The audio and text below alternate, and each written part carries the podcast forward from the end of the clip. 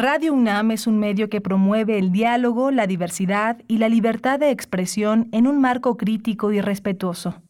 Los comentarios expresados a lo largo de su programación reflejan la opinión de quien los emite, mas no de la radiodifusora.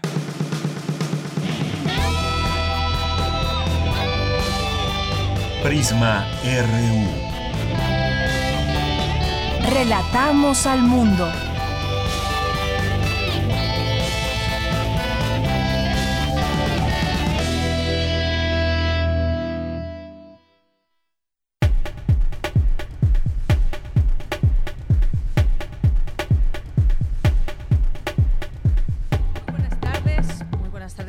Nuestro público radio escucha de Radio UNAM de estas frecuencias tanto de amplitud modulada como de frecuencia modulada 96.1 y 860.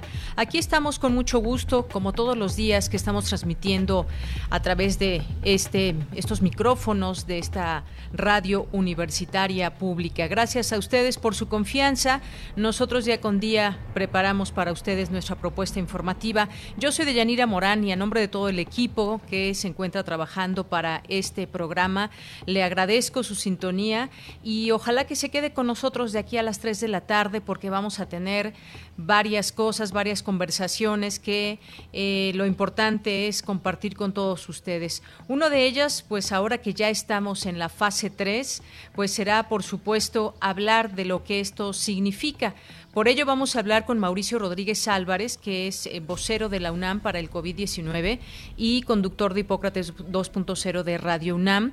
Hay una comisión importante que se creó desde antes incluso que llegara el virus y ha estado trabajando de manera permanente y vamos a platicar justamente con el vocero de esta comisión. Entramos en la fase 3, en qué consiste, cómo afectará.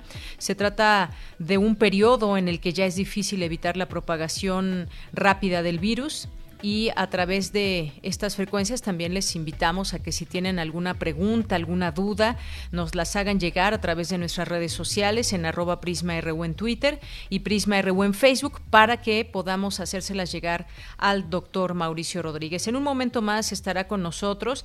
También vamos a platicar sobre la ley de amnistía que se aprobó por el Senado el día de ayer. Esta ley busca liberar a personas que hayan cometido delitos menores o que tengan alguna discapacidad capacidad ante la emergencia por eh, la COVID-19 en los centros de reclusión del país. Vamos a hablar qué implica, quiénes tendrían esta posibilidad de salir de la cárcel.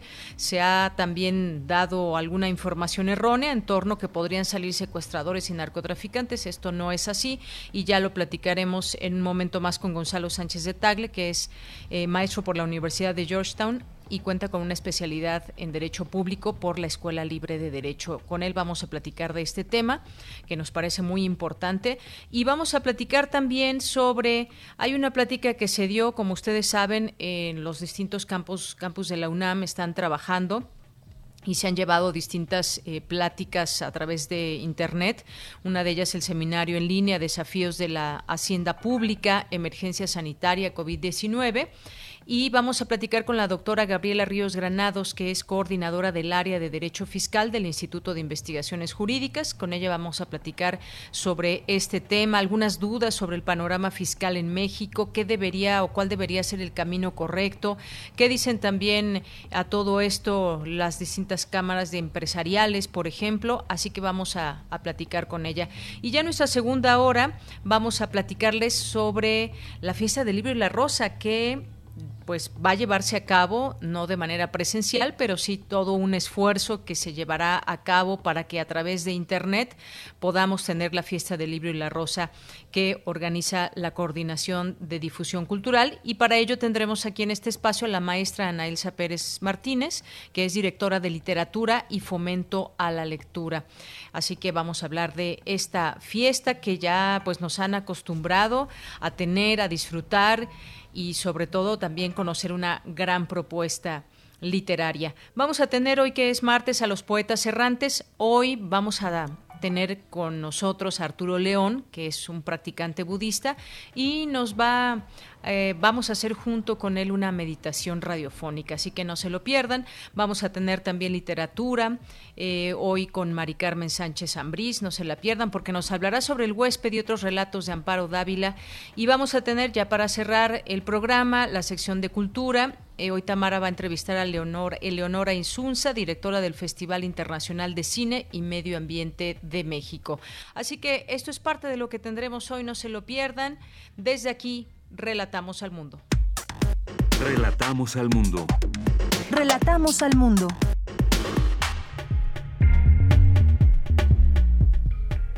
Bien, hoy martes 21 de abril, los patógenos que causan enfermedades a las personas han proliferado porque hemos invadido sus ecosistemas, afirma el doctor José Sarucán. Analiza académica qué medidas contribuirán para garantizar la prevención y atención de la violencia contra las mujeres y niñas durante la crisis de COVID-19. Destacan académicos que quienes trabajan en el sector salud se enfrentan a un virus agresivo y desconocido, por lo cual es importante respetar y apoyar su labor en lugar de agredirlos o subestimarlos. En los temas nacionales, el subsecretario de Salud, Hugo López Gatel, informó que inició la fase 3 de la epidemia de COVID-19 en el país por el ascenso rápido de casos. El secretario de Educación Pública, Esteban Moctezuma, anunció que ante la pandemia de COVID-19, el regreso a clases se tiene previsto para el 1 de junio y que el fin del ciclo escolar se aplazará hasta el 17 de julio. El presidente Andrés Manuel López Obrador consideró que la caída en los precios del petróleo no afecta tanto al país debido al proceso de rehabilitación de las refinerías, el alza en la producción y la perforación de nuevos pozos. La economía mexicana se contraerá 6.5% en 2020, estimó la Comisión Económica para América Latina y el Caribe, desde su previsión anterior de un avance de 1.3%. El gobierno federal asignó formalmente la construcción y explotación por 50 años del tren Maya a la empresa paraestatal Fonatur Tren Maya. Por segundo día consecutivo y en plena contingencia sanitaria por COVID-19, ayer lunes se rompió el récord de homicidios dolosos en el país en lo que va del año, con 114 personas asesinadas en 24 horas. En materia internacional, la Administración de Alimentos y Medicamentos de Estados Unidos aprobó una nueva prueba de COVID-19 que permite a los pacientes recolectar sus propias muestras en casa y enviarlas por correo a un laboratorio para que se les hagan estudios.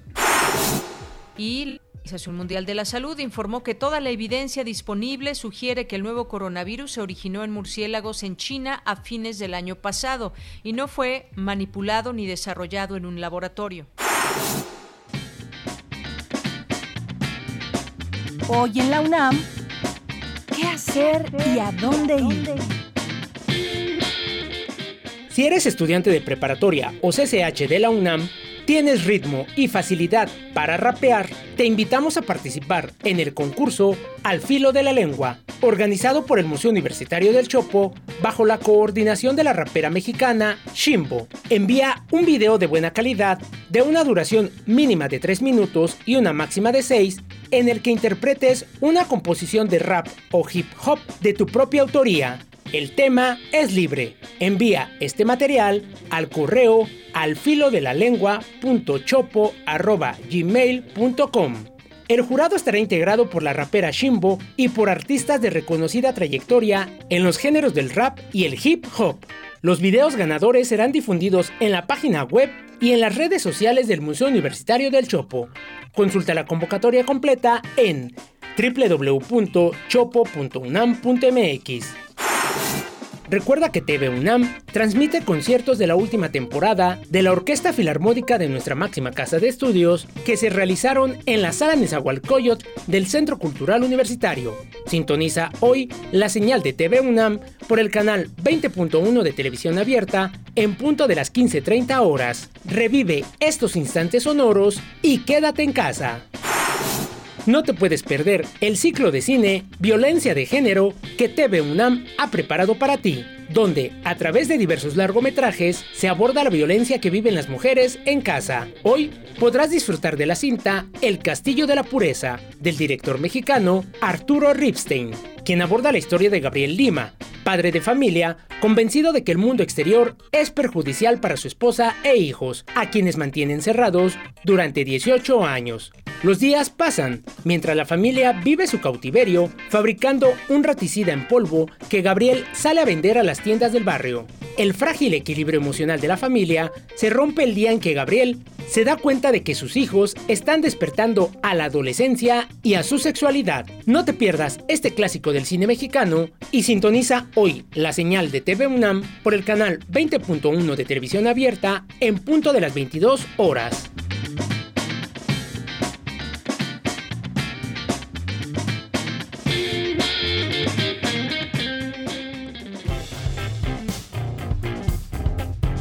Campus RU.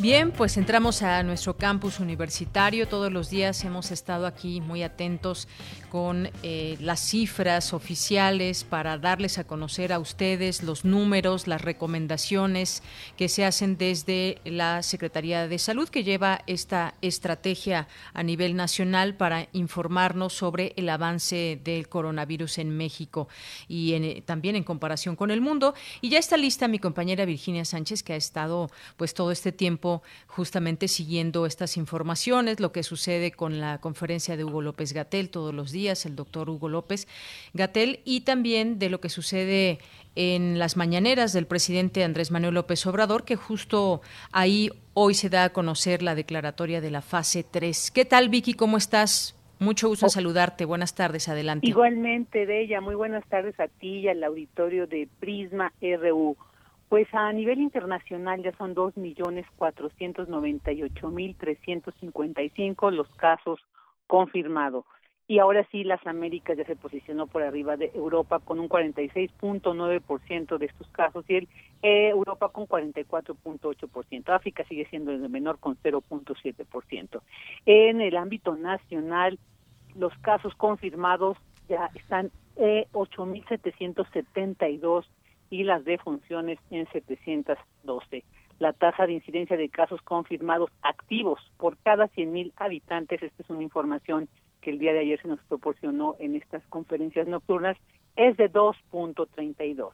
Y bueno, pues esta mañana el subsecretario de Salud, Hugo López Gatel, detalló que las distintas fases de la epidemia, de la pandemia, se caracterizan, además de por el número de casos, también por la dispersión territorial, por lo que ante la ocurrencia de millares de casos en las cuatro regiones del país y en el caso de la región centro más de cuatro mil, y que refleja, esto refleja que existen brotes activos y una propagación extendida, López Gatel declaró esta mañana el inicio de la fase 3. Escuchémoslo. Esto fue aprobado de forma unánime por el Consejo de Salubridad General. Se emitirá hoy el acuerdo correspondiente donde se detallan estas medidas y queda en manos de la Secretaría de Salud Federal emitir los lineamientos correspondientes para hacer operativas estas disposiciones y la autoridad sanitaria estatal tiene la responsabilidad de hacer cumplir estas disposiciones en sus ámbitos de competencia, en sus territorios, pero además aplicar las distintas modalidades administrativas que garanticen que se cumpla la Jornada Nacional de Sana Distancia. En resumen y con todo esto, hoy queremos dar por iniciada la fase 3 la fase 3 de la epidemia de COVID, recordando que estamos en la fase de ascenso rápido, donde se acumularán un gran número de casos de contagios, de hospitalizaciones, pero que debemos seguir manteniendo en la Jornada Nacional de Sana Distancia para que estos sean los mínimos posibles los mínimos posibles y que ya en la tarde, en la noche, en la conferencia seguramente ya nos darán eh, pues con detalle qué implica esta fase 3, pero también al ratito en el programa, como tú bien anunciaste, tendremos información al respecto. Eh, también en esta conferencia matutina, el secretario de Relaciones Exteriores, Marcelo Ebrard, informó sobre la aprobación de la resolución presentada por México, derivada de la reunión que tuvo el presidente Andrés Manuel López Obrador con el G20, donde destaca que la participación de, la, de las Naciones Unidas debe ir, eh, debe intervenir para dos objetivos. Escuchemos cuáles son estos dos objetivos garantizar que todos los países tengan acceso a medicamentos y equipo, porque existe la tentación o a veces la acción para concentrar material y equipo y no compartirlo con otros países. Y el segundo objetivo, para garantizar el acceso de todas y de todos a las vacunas cuando éstas vengan. Es un punto crucial, como es obvio.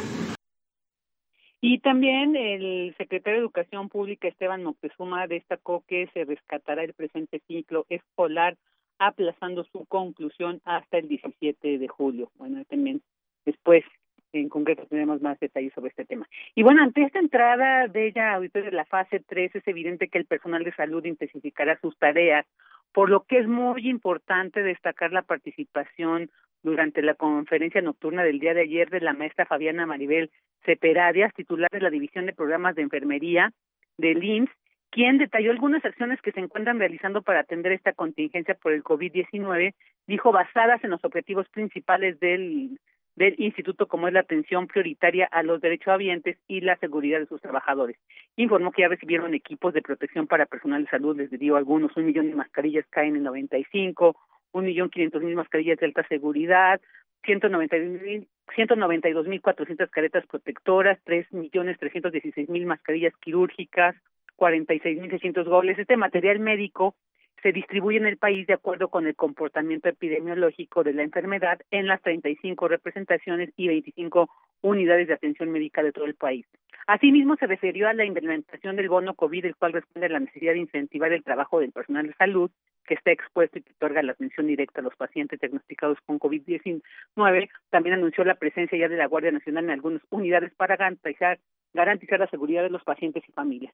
Y de manera imprescindible habló pues sobre las 21 agresiones ya registradas contra el personal de salud en dos entidades del país, por lo que hizo un llamado de sensibilización para que la sociedad en general respete a sus compañeras y compañeros, ya que enfatizó su misión no es contagiarse ni contagiar a nadie, sino al contrario, su compromiso es parte fundamental para tratar de controlar esta pandemia. Con lágrimas expresó que es doloroso hablar de lo que viven sus compañeras y compañeros, cuyo compromiso les ha llevado incluso a dejar a su familia.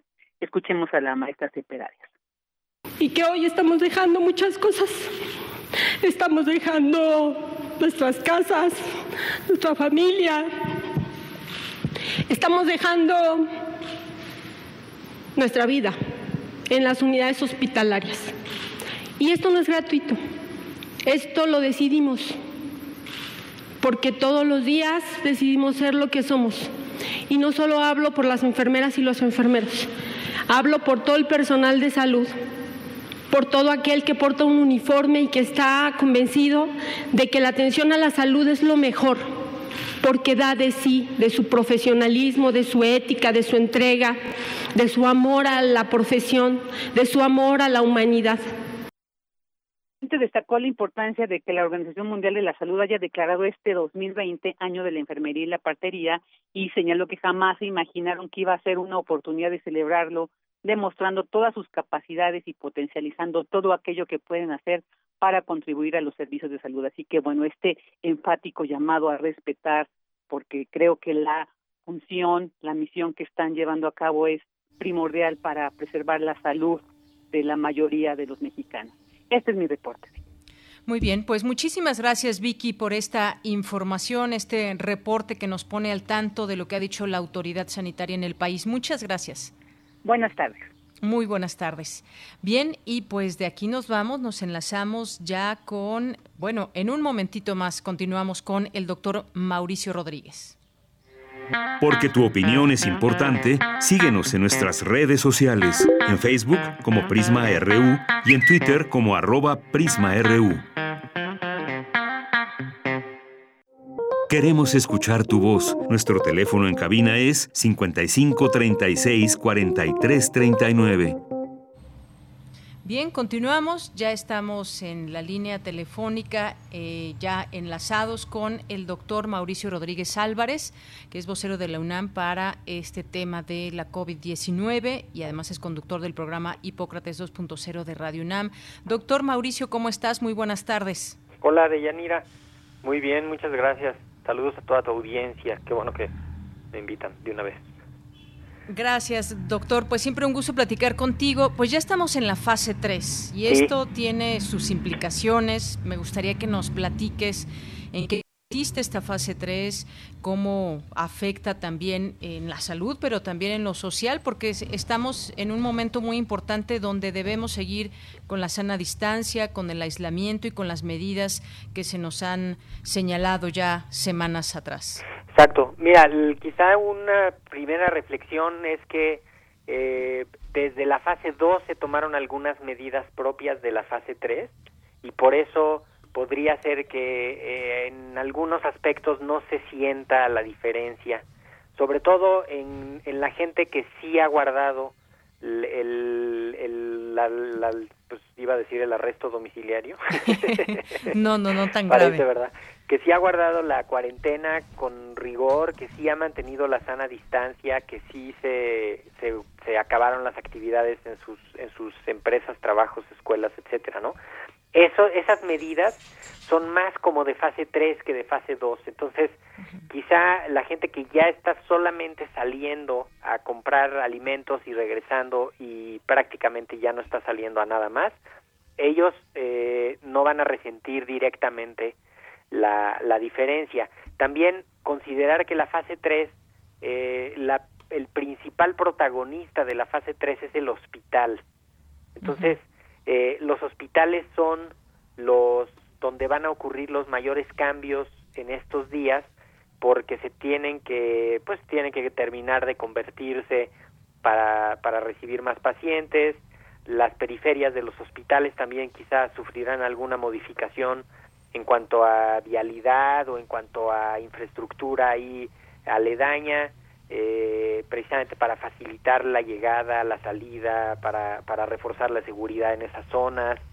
Eh, algunos hospitales que todavía estaban dando algunas otras consultas de otras cosas, tal vez las van a empezar ya a derivar a unos hospitales específicos para eso eh, y dedicarse a voltear todos hacia, hacia atender pacientes COVID. Entonces, hay una parte para el ciudadano de, este, de a pie común y corriente que podría ser justo que pues ya va a ser aplicar la sana distancia con mayor rigor, incluso eh, podría ser que se restrinja la movilidad en algunas zonas, en algunos horarios, en algunos lados, eh, que se exija que ya, por ejemplo, eh, algunos negocios que todavía están abriendo y que no son esenciales, pues probablemente ya en los siguientes días va a llegar una autoridad y les va a decir que, que ya cierren algunas empresas que no estaban cerrando porque según ellos son esenciales, pero según la ley no. Este, entonces todo eso ya viene en estos en estos siguientes días, ¿no? Así es, hay un ascenso de contagios y esto es muy importante lo que comentabas de las hospitalizaciones, que justamente se hace esta fase 2 para prevenir el que se puedan saturar los hospitales. Sin embargo, eso es algo que ha pasado en muchos sitios, no sería en todo caso único de México y adelantarnos quizás a estas medidas que se tomaron, pues quizás es aquí donde se pueda ver esa... Eh, eh, esa situación de que no, se saturen ¿no? los hospitales. Sí, esperemos que, que esto justo, que ya llevamos tres, cuatro semanas eh, pues rompiendo la cadena de transmisión del virus, pues que eso, ya vimos que sí, sí tiene un efecto, ya vimos el efecto, o sea, ya vimos que los casos más, la parte más fuerte no ocurrió a finales de marzo, que era cuando estábamos pensando que iba a ocurrir. Las primeras modelaciones matemáticas decían que iba a ser entre marzo, la, la, última semana de marzo y la primera semana de abril. Y eso ya no ocurrió. Y también que este despegue rapidísimo de casos y muchísima actividad en los hospitales rápida, también ya vimos que no está eh, así, cuando menos en estas fechas, y se está estimando que va pues que va a llegar como hacia el, entre el 8 y el 10 de mayo, que es como lo que dicen ya los modelos con datos reales de los datos de contagio en México, los datos de la situación en México. Así es. Y bueno, hay varias cosas que también seguimos teniendo muchas dudas dentro de esto, que ha sido o que es un, virus nuevo, este coronavirus, una cepa diferente. Hoy se daba a conocer una información de que siempre sí viene del murciélago, eh, se había mantenido ahí esa expectativa o no confirmada, y muchas otras cosas que tal vez ya se conocen y otras que se desconocen de, del virus. Al día de hoy, por ejemplo, eh, que se planteaba antes de que llegara a América Latina, por, ejemplo, o América, este virus, que si con las temperaturas iba a tener un tratamiento o una situación diferente de cómo qué iba a pasar con la gente. Eh, ¿Podemos saber ahora algunas cosas más concretas, doctor? No lo sé. Por ejemplo, ¿a qué temperatura muere el virus? Pues mira, más o menos eh, a, partir de 60 grados ya se las empieza a ver difícil el virus. Eh, pensando en el agua con la que se lava algo, ¿no? Este, y, los todos los procesos de esterilización por temperatura eh, podría ser ahí que, que hubiera esta pues eh, esa eh, opción. El habíamos también pensado en que nos preguntaron mucho que si el calor nos iba a salvar no en pocas palabras que porque se interrumpe la transmisión del virus cuando hay calor se disminuye ahorita pues Todavía no estamos viendo algún impacto así efectivo. Podemos ver el mapa del país, prácticamente en todo el país hay. Eh, las zonas más calientes del país ahorita, que pues no sé si podrían ser el sureste, están pues con muchos casos, entonces definitivamente no va a ser ese el factor que nos que nos eh, ayude tanto. Podrá luego hacerse un análisis para ver si contribuyó o no, pero finalmente los contagios ocurren de persona a persona y los casos que están saliendo ahorita pues son los contagios que ocurrieron hace dos semanas sí entonces los contagios de hoy son los casos de las próximas semanas no hay que perder de vista eso. Entonces eh, si ahorita reforzamos intensificamos las medidas de distanciamiento social evitar contagios proteger a los vulnerables pues vamos con eso a estar eh, pues modificando la epidemia dentro de las siguientes dos semanas. Así es. Y bueno, eh, también, por ejemplo, si el virus es tan contagioso y estar en muchas, va estar en muchas superficies como el suelo que pisamos por la calle, eh, en paredes, eh, por ejemplo, ahora nos han dicho hay que exagerar en esto de la limpieza o cómo protegerse. Si nuestra ropa roza una superficie con virus, ¿podemos llevarla así de fácil a la casa, por ejemplo? pues quizá ahí habría que como tener más la idea de la administración del riesgo, ¿no? O sea, por eso primero pues es importantísimo que los enfermos no salgan, ¿no? Para, para, para disminuir estas opciones y estas eh, escenas de riesgo, ¿no? O sea, si, si pasa un enfermo junto a un, una superficie de uso común y la toca, pues lo mejor es que ese enfermo no hubiera salido de su casa, ¿no? Este, para que no hubiera necesidad de de limpiar el barandal de la escalera.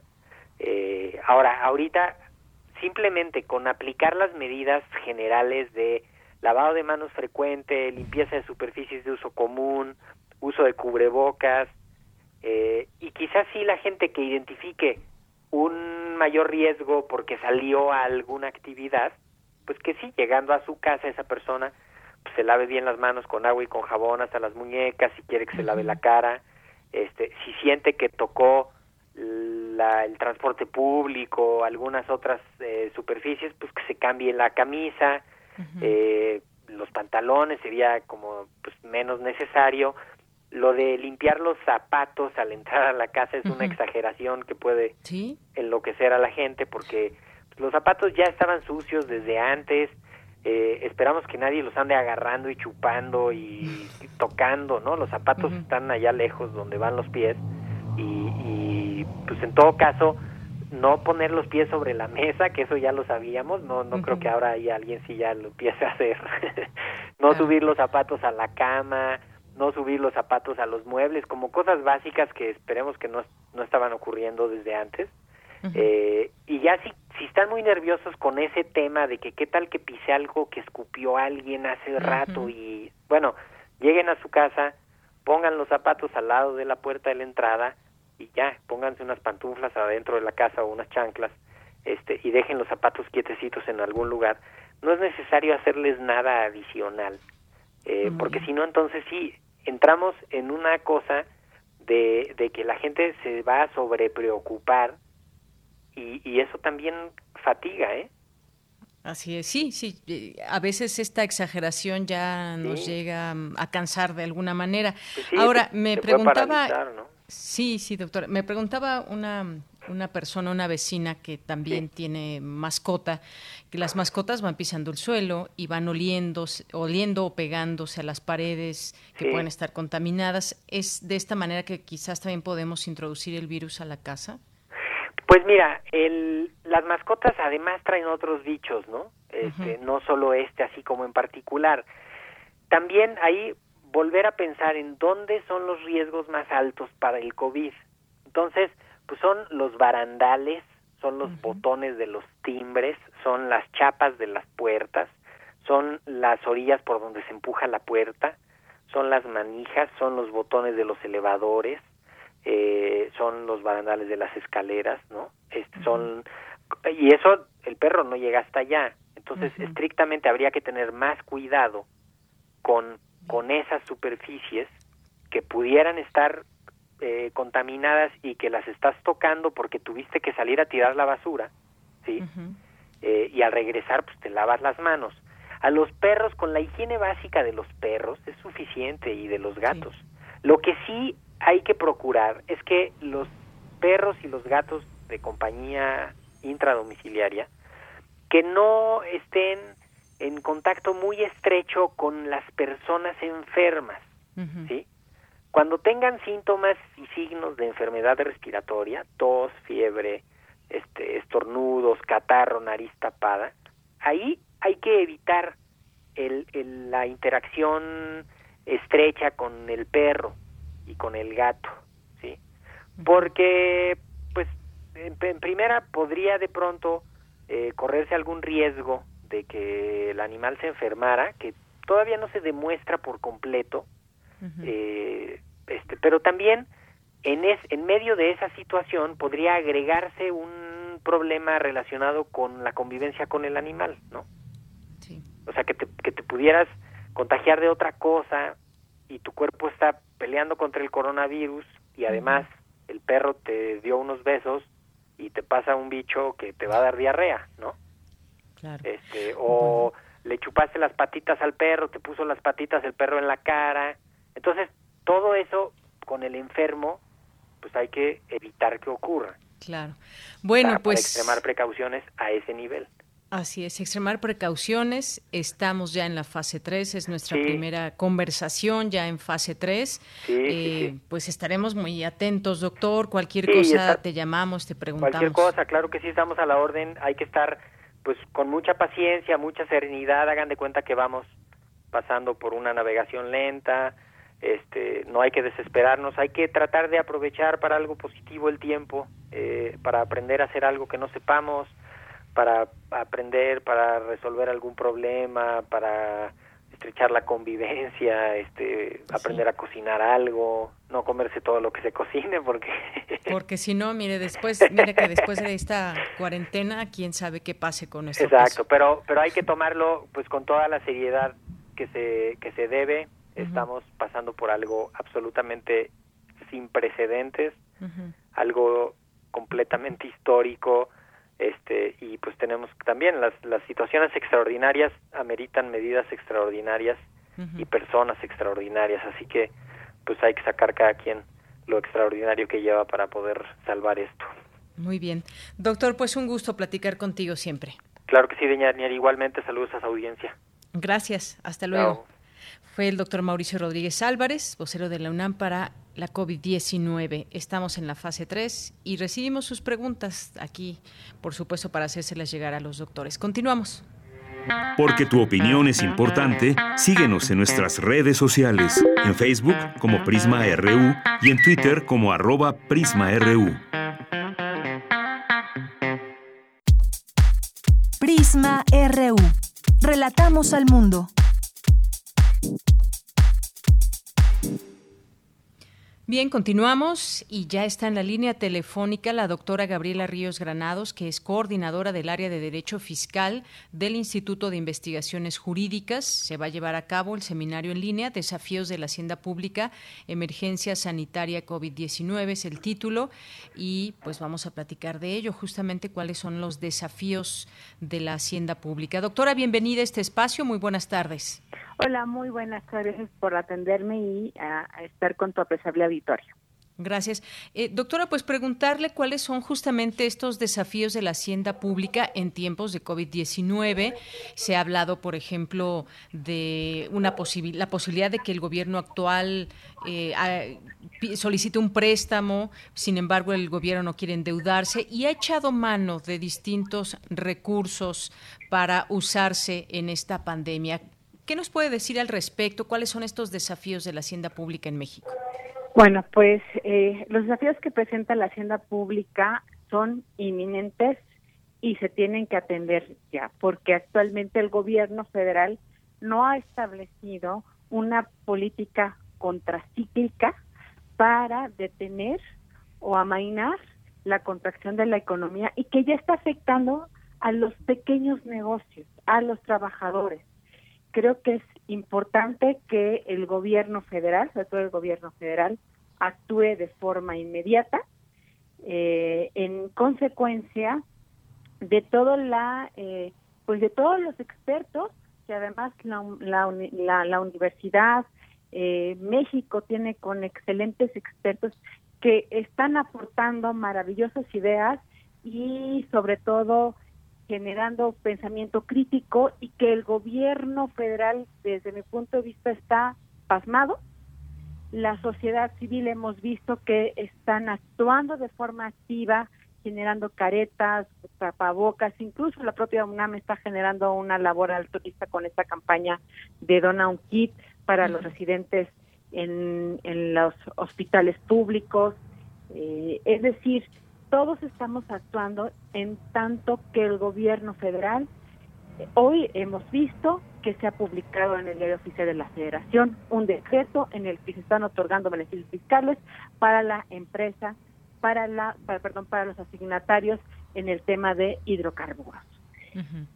En lugar, eh, y dado que, bueno, pues esto se dio a raíz de la el debate de, el debate del, del, precio de, del petróleo que tenemos precios negativos, ahora cuesta más eh, producirlo que, que venderlo. Entonces, eh, el tema es que no se ha dado una pronta y expedita eh, actuación por parte del gobierno federal en el dar ese tipo de apoyos para otro tipo de actores que son fundamentales para la sociedad mexicana trabajadoras, empresas, trabajadoras, trabajadores, empresas, y de esto se trata este seminario que hemos incorporado expertos mexicanos, expertos extranjeros, expertos de nuestra ciudad nacional, expertos de otras universidades, eh, expertos de, de la práctica profesional, en el que pueden aportar un debate de ideas y mejorar eh, y, y confrontar la acción del gobierno. Pues sí, será interesante escucharlos con estos especialistas, porque el gobierno hemos visto no ha rechazado endeudarse y ha recurrido, por ejemplo, a usar activos. El gobierno ordenó la liquidación de fideicomisos públicos para reunir recursos. Recursos. El presidente ha dicho que se reunirá también un punto del Producto Interno Bruto, eh, lo cual es una cantidad quizás no tan grande, y eh, activos para enfrentar la crisis. Claro, quisiera hacer una acotación aquí. Hay que leer los criterios que presentó el 30 el eh, que se presentó la eh, pues a partir de hace 15 días.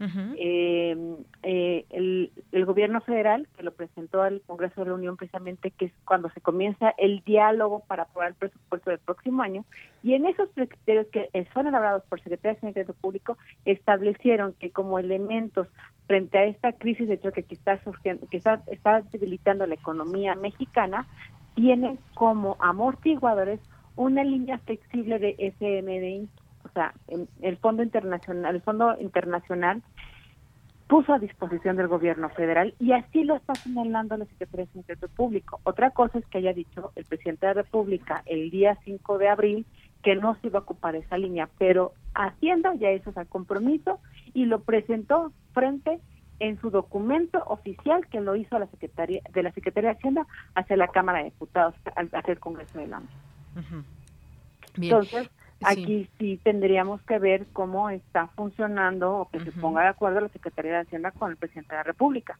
Claro. Porque, eh, porque es, es inminente y además, si escuchamos voces autorizadas como economistas autorizados en, los que se ha señalado que se está y se va a ocupar deuda pública simplemente nada más por el tipo de cambio del dólar frente al peso. Estamos ocupando deuda pública, entonces creo que es falaz el decir que no vamos a ocupar deuda pública. Se tiene que ocupar deuda pública externa y interna.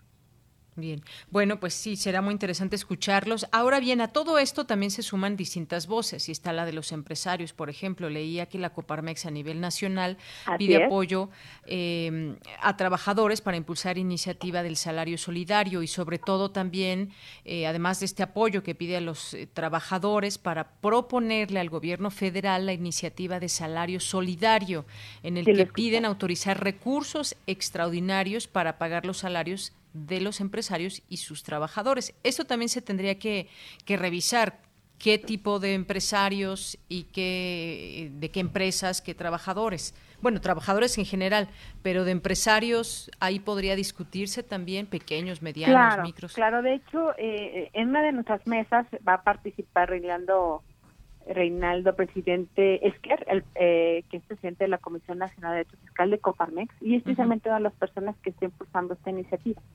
Por eso es tan importante que nos acompañen en este seminario que estamos organizando desde la Coordinación de Humanidades de la Universidad Nacional Autónoma de México, donde vamos a darle el, uso de la voz a todos, a todos los actores interesados. Nos va, en la primera mesa nos va a acompañar el director del Instituto de Investigaciones Económicos, el doctor Armando Sánchez, experto economista, junto con el doctor Rolando Cordera, que es el director del programa de desarrollo de la universidad y que incluso hizo una atenta y muy respetuosa carta al presidente de la República en el que se estaba solicitando que se hiciera precisamente y que se emitieran estas políticas públicas contracíclicas. eh, también tenemos expertos de la sociedad civil eh, que han trabajado estos temas y que manejan perfectamente estas iniciativas como México Evalúa. Es decir, tenemos un trabajo colegiado, un trabajo que se está dando a nivel de expertos y que el Estado mexicano tiene que escuchar todas las voces, porque son voces que buscan que la economía, a pesar que vamos a, ya se ha dicho, el propio secretario de Hacienda y Crédito Público en una entrevista en radio dijo que eh, ya lo aceptó, que se está presentando una una recesión como la que se dio eh, hace 100 años, como la Gran Depresión. Entonces, creo que es importante que se escuchen las voces de todos los actores y que se apoyen, apoyen a las pequeñas, medianas empresas. Yo lo que he estado viendo a través de los chats es que la gente, la sociedad es la que está solicitando el apoyo para ayudarles a vender. se han transformado, están vendiendo que pizzas que están vendiendo zanahorias, pues sí, de, todo. Es decir, exactamente. Entonces, nada más quiero hacerles recordar una situación.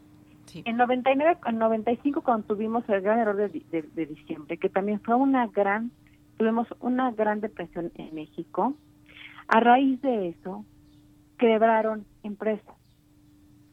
Y el gobierno federal sí, en efecto, inició persiguió penalmente empresas que no pudieron aportar las aportaciones de social porque no tenían liquidez. Al no tener liquidez, o pagaban los sueldos de sus trabajadores o retenían el, eh, la aportación de social que debían de pagarle al Y lo que si no damos, si el gobierno federal no da este apoyo a las empresas, lo único que va a ocasionar es que se den empresas quebradas. Muy bien, doctora. Apoyo a las empresas. Claro. Con eso nos quedamos.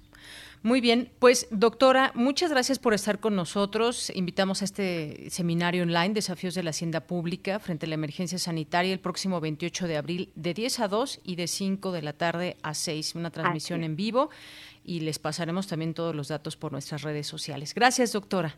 Hasta luego, muchas gracias y muy buen, muy buen día.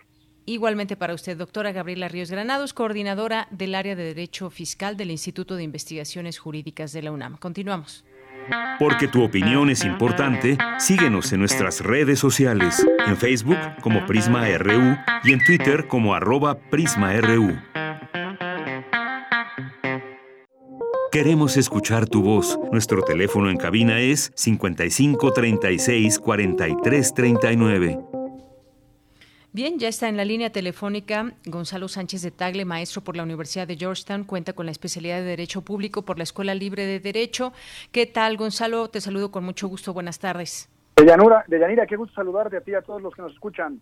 Gracias. Gonzalo, pues se aprobó la ley de amnistía en el Senado. La ley busca liberar a personas que hayan cometido delitos menores o que tengan alguna discapacidad ante la emergencia por la COVID-19 en los centros de reclusión del país. ¿Qué te parece de entrada esta ley de amnistía? Bueno, en primer lugar, creo que es una ley infinitamente práctica. ¿Por qué digo esto? Eh, eh, digamos que se, se liberaría a personas que estén ya detenidas, es decir, respecto de quienes haya ejercido la acción penal, que estén siendo procesadas o que ya tengan una sentencia firme. Y, por supuesto, que no sean reincidentes. Eh, los delitos respecto a los cuales se puede obtener el beneficio de la amnistía son el aborto, el famoso narcomenudeo, eh, cuyas condiciones subjetivas en el caso del narcomenudeo, es decir, no es a cualquier persona, sino que tienen que vivir en condiciones de pobreza, eh, tener alguna discapacidad, haber sido obligados por Sí, Gonzalo. Ay, por ahí se nos fue la comunicación con Gonzalo. Gonzalo, ¿me escuchas? Bueno, ahorita retomamos la comunicación con él. Y bueno, pues para seguir platicando de esto, justamente como él nos explicaba, cuáles son las características de estas personas que pueden acceder a esta ley de amnistía y pues ya no nos dijo qué personas son. Ah, hubo también algunas voces en contra en todo esto que ya le platicaré o ya le preguntaré a, a Gonzalo en un momento. Fueron 63 votos a favor, 14 en contra y tres abstenciones el Senado de la República fue así que aprobó en lo general y en lo particular esta ley de amnistía. Eh, bueno, ahorita retomamos la comunicación con Gonzalo. Tenemos algún problema con la línea telefónica y por lo pronto también entre estas voces que hubo en contra estaban algunas posturas del PAN, por ejemplo, donde se cuestionaba la viabilidad de esta ley, ya que tomaría al Ejecutivo Federal hasta 60 días hábiles conformar una comisión que revisará los casos. De Yanira. Ah, y ahí estás. Ya, ya estás en la línea. Se cortó una disculpa. Sí, sí, no te preocupes. Bueno, Sígueme comentando, por favor, sobre eh, esta ley. Eh, estaba tratando de hacer un recuento de los delitos que serían objeto de la, de la amnistía, que es el aborto, el narcomenudeo y sus condiciones subjetivas, eh, ahí fue cuando se cortó, robo simple, el famoso delito de sedición y en términos generales cualquier delito cometido por personas de, integrantes de comunidades indígenas que no hayan accedido a intérpretes o a defensores. Sé que se ha generado muchísima virulencia y muchísima discusión en torno a este tema, pero hay una cosa que es muy importante aclarar y por qué decía al principio de, la charla, por qué se trata de eh, una cuestión más simbólica que práctica, porque estos delitos, eh, los que recibirán, digamos, la, el beneficio de la amnistía, es solo a nivel federal. Todos estos delitos que yo referí usualmente son competencia de los estados de la República, entonces más o menos el estimado de las personas que pueden ser liberadas por como consecuencia de la ley de amnistía no serán más de 2.000 personas. Eso en primer término. Eh, en segundo lugar, no es un proceso eh, inmediato. Eh, la propia ley, ya aprobada por el Senado de la República y pendiente de ser publicada en el Diario Oficial de la Federación, establece que es necesario instaurar una comisión coordinadora a quien cualquier interesado debe de presentar su expediente para ver si es, digamos, si cae dentro de los supuestos de ser amnistiado. Y una vez que la comisión coordinadora decida si X o tal persona eh, entra dentro de los supuestos de la ley, entonces inicia el procedimiento ya sea ante la Fiscalía en caso de que no se haya dictado una sentencia eh, ejecutoriada para que se desista de la acción penal o ante el propio Poder Judicial. Eh, el término de respuesta de la comisión es de cuatro meses y la ley prevé dos meses para que esta instancia sea organizada. Entonces, cuando menos estamos hablando de que son seis meses a partir de ahora, supongamos que ya está publicada la ley, para efectos de que, de que ya cobre vigor y veamos a la primera persona liberada por la amnistía. Entonces, en ese sentido, me parece que además de ser simbólica, pues estamos ante un panorama que en realidad no atiende a las necesidades del coronavirus ni a, ni a la... O sea, no es algo inmediato, se va a llevar No es algo inmediato, digamos, que sería para finales de año, a principios del próximo año, y eh, me parece que es un uso político el decir que estas liberaciones o estas amnistías se dan precisamente para despresurizar la población carcelaria de tal forma que se les garantice de alguna u otra forma el derecho a la salud a las personas que están eh, privadas de su libertad, porque no es así, no es posible hoy por hoy pensar que esta liberación será inmediata. Entonces, pues tendrá que, en primer lugar, iniciarse la vigencia de la ley, instalarse la comisión y después de que instalada la comisión, comenzar con el proceso de cada uno de los expedientes en particular. Y por otro lado, eh, la propia ley establece en un artículo transitorio que la Secretaría de Gobernación promoverá ante los gobiernos de los estados y las legislaturas locales que se replique esta misma ley. Entonces, digamos que para efectos de lo local, que es donde realmente importaría esta amnistía, pues falta mucho y además que los estados de la República pues se animen a dar una amnistía, por ejemplo, en el caso del aborto, en estados donde sabemos que tradicionalmente ha sido un anatema, ¿no? Claro. Sí, justamente te quería preguntar eso, ¿qué pasará con, con los estados si debiera aplicarse a otros eh, lugares y estos temas que, como bien dices, cada uno tiene su legislación? Ahora, ¿hay una referencia, ese tipo de ley se ha llevado a cabo en algún otro país? ¿Hay alguna referencia que podamos eh, tomar? Pues eh, propiamente en México hay referencia justamente a amnistía. si no me falla la memoria, después del movimiento del Ejército Zapatista de Liberación Nacional, eh, el entonces presidente emitió una amnistía. Eh, y sí, digamos que son casos eh, en los que se consideran las circunstancias particulares de ciertos delitos y se considera que no es necesario tener a gente encarcelada, privada de la libertad por la comisión de sus delitos, que eso lleva a otra reflexión. ¿Por qué como sociedad decidimos tener a ciertas personas encarceladas y privadas de la libertad? ¿Por qué consideramos eventualmente que ciertas acciones son consideradas como delitos? Y eso en realidad que a mí me parece que esta discusión se queda muy corta porque lo que nos debería llevar a pensar y a reflexionar como sociedad es nuestra relación con el derecho penal. Es decir, en estos casos y sobre todo cuando se habla de personas eh, eh, eh, que, usualmente son discriminadas o en condiciones de desigualdades estructurales, pues bien valdría la pena pensar si, hay, si podría haber atenuantes en función de las desigualdades a las que está sujeta una persona respecto a la responsabilidad penal. Eh, estamos acostumbrados nosotros a pensar que vivimos en un país muy heterogéneo, que se compone de diversas clases sociales, etcétera, pero resulta ser que las poblaciones carcelarias son completamente homogéneas, es decir, en México la pobreza usualmente es una sentencia.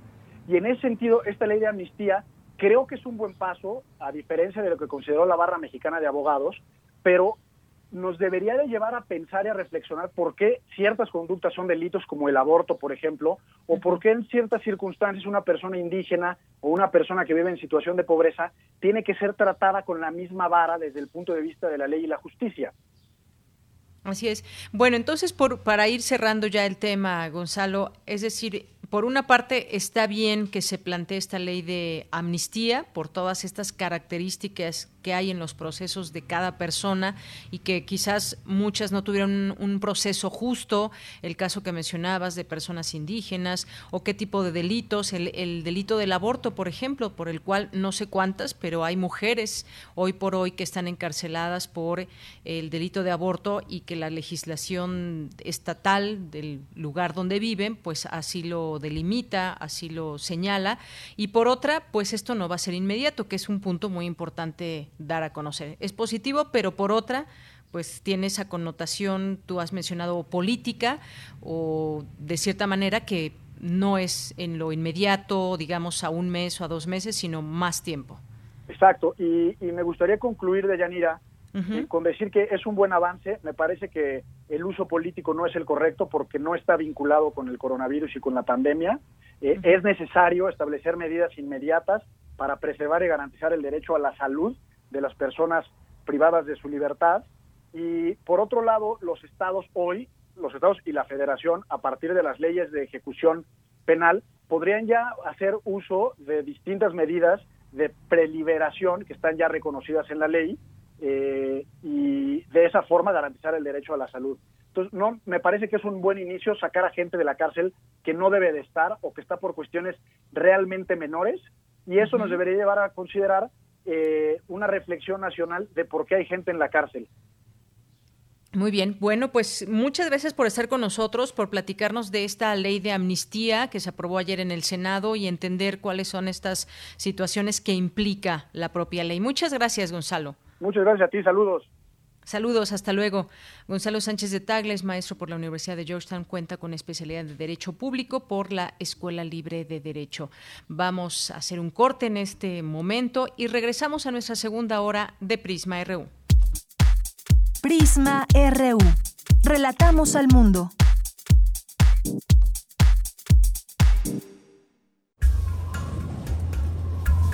A lo largo de los años, la especie humana ha dejado una huella de destrucción en el planeta. Estamos muy cerca del punto de no retorno. Este es el momento de realizar nuestro cambio de conciencia.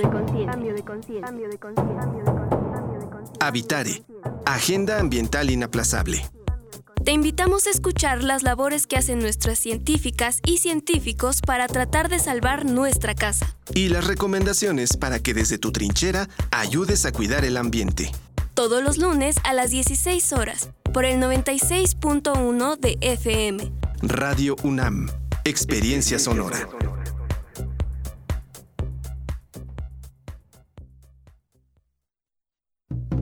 La distancia no nos impide hablar no nos impide aprender. Y tampoco nos impedirá celebrar. La fiesta del libro y la rosa llega hasta ti desde el canal de YouTube de Libros UNAM. Con 11 horas continuas de programación cultural, festejando el placer por la lectura. Charlas, literatura, performance, teatro e invitados especiales de distintas partes del mundo. Almudena Grandes desde España. Gabriel Pacheco desde Italia.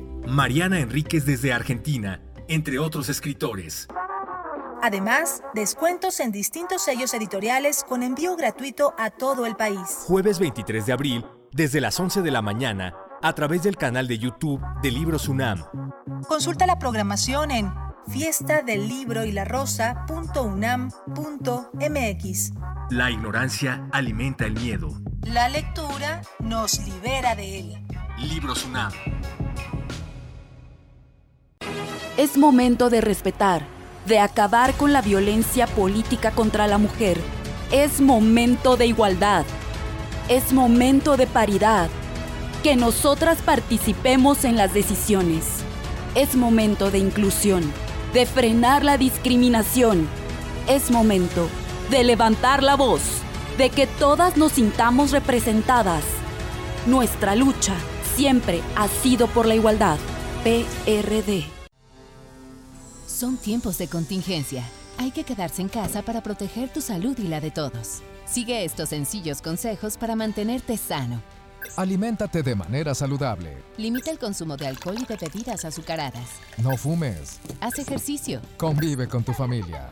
Comparte las labores de la casa. Escucha música, lee y juega con tus hijos. Para más información visita coronavirus.gov.mx. Y quédate en casa. Gobierno de México. En Europa, desde 2018, se está buscando regular los derechos de los robots. Este año, China consiguió la primera clonación exitosa de un gato y están buscando, en poco tiempo, iniciar la clonación en masa de seres humanos. El Programa Universitario de Bioética de la UNAM te invita a reflexionar sobre estas y otras cuestiones en El Árbol de las Ideas. Bioética, Ciencia y Filosofía para la Vida un programa dedicado al análisis y divulgación de los temas más trascendentales de la agenda bioética de la mano de diversos expertos en la materia. Miércoles a las 16 horas por el 96.1 de FM. Radio UNAM, Experiencia Sonora. Queremos escuchar tu voz. Nuestro teléfono en cabina es 55 36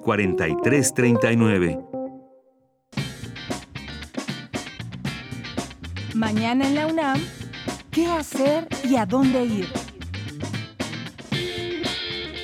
La Casa del Lago Juan José Arreola se une al programa Cultura UNAM en Casa y te invita a sumergirte en su programación virtual, donde podrás disfrutar de conciertos, exposiciones, talleres, ciclos de cine y arte digital. Recorre cada uno de sus rincones en el sitio oficial casadelago.unam.mx diagonal en casa. Disfruta de toda la oferta cultural de este recinto universitario y quédate en casa. TV UNAM se suma al proyecto Aprende en Casa de la Secretaría de Educación Pública y transmite los programas producidos por nuestros colegas de Canal 11 TV. Esta iniciativa busca fortalecer la educación de niñas y niños durante la contingencia sanitaria y la cuarentena. Recuerda, si tienes pequeños en casa, no olvides sintonizar todos los días de 8 a 13 horas la señal de TV UNAM por el canal 20.1 de televisión abierta. Recuerda que la Dirección General de Música de la UNAM también se suma al esfuerzo de llevar la cultura hasta tu casa. Paulatinamente incorpora material como entrevistas a destacados músicos, conciertos y recitales que se llevaron a cabo en diversos espacios culturales de nuestra máxima casa de estudios. Ingresa a su sitio oficial www.musica.unam.mx y disfruta de la música universitaria sin salir de casa. Para Prisma RU, Daniel Olivares Aranda.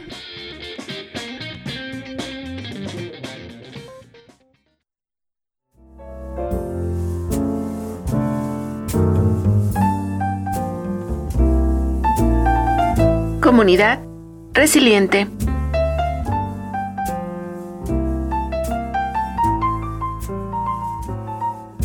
Para sobreponernos ante un escenario adverso, es importante conocer y reconocer cuáles son los principales retos y obstáculos que se enfrentan. Hay que identificar cuáles son los problemas reales.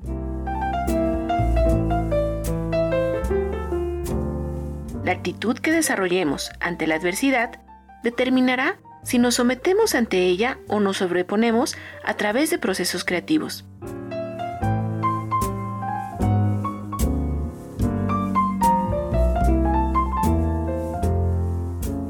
La creatividad durante los tiempos en casa y seguir las medidas sanitarias nos hará resilientes frente al COVID-19.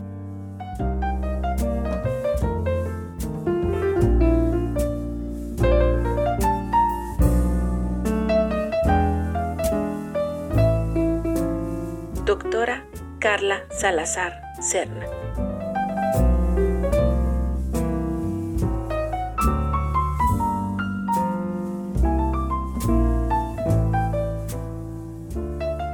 Continuamos, bien, pues continuamos, ya estamos en esta segunda hora de Prisma RU. Gracias por su sintonía y saludos a todas las personas que en este momento están situados en la frecuencia del 96.1 de FM o en 860 de AM o en www.radio.unam.mx. Rápidamente los saludos a los radioescuchas, Poncho, Jean-François Charrier nos escribe también por aquí. Muchas gracias. Viviana Lil Morado, te mandamos muchos saludos. Vampirela, José Luis León, que nos dice que la Coparmex pida recursos al Estado tan pronto para pagar a los empleados, habla de una planeación deficiente. Si en lugar de endeudar al país, los empresarios ponen el ejemplo empeñando sus propios autos de lujo y propiedades en playas, empresa pobre, empresario rico. Eh, bueno, una reflexión ¿Qué te contestarían los empresarios, José Luis? No lo sé, pero muchas gracias por comentarlo aquí a través de este espacio. César Soto, el arresto domiciliario no es mala idea. Habría que hacer ajustes en ámbito de la justicia cívica y administrativa. La medida es de índole jurídico, existe desacato y no respeta el ciudadano la cuarentena. Muchas gracias, César Soto. Pues sí, en algunos lugares, si sales, la policía te multa. Silvia Montes de Oca también, muchos saludos, a Rooster Water también, al maestro, al doctor Mauricio Rodríguez que estuvo con nosotros, a nuestros amigos de Ingeniería UNAM. Eh, Joano Farc nos dice ahora cualquier empresa que maneje bienes es esencial o como diría cierta casa de empeño para la gente, para la gente que nos emplea es esencial nuestro servicio. Muchas gracias. Eh, Mayra nos dice gracias por la información y saludos. Le manda saludos al, al doctor Mauricio Rodríguez. Eh, también por aquí Ediedi, Francisco Javier nos dice, el último augurio nos muestra que el fin del camino cerca, ya está. Ojalá que sea así. Saludos cordiales a todo el equipo de Prisma. Gracias, Francisco. Pues vayamos juntos en todo esto y a poner atención y seguir las medidas que se nos, que se nos señalan. También un saludo a Juan Jaso López, a Minerva de Octubre, que aquí ya lista y atenta eh, aquí en el programa de Prisma RU. Gracias, Minerva, un abrazo. Mario Navarrete Real nos manda una foto muy bonita. Nos dice muy buenas tardes, saludos cordiales en el control remoto a todo el equipo de Prisma RU que se transmite por Radio UNAM. Nos manda una foto de cómo nos escucha a través de internet en su computadora Muchas gracias. Por ahí se ve un radio también viejito. Gracias, Mario. Román Hernández, excelente tarde en espera del inicio del programa. Pregunta, ¿la cobranza, ¿la cobranza es considerada actividad esencial? Tengo mi hija que trabaja en esa área y según la empresa, así está marcada en un comunicado que les entregó la empresa. Y le contesta el doctor Mauricio Rodríguez, dice, supongo que en ese caso depende más del giro de la empresa, si es o no esencial.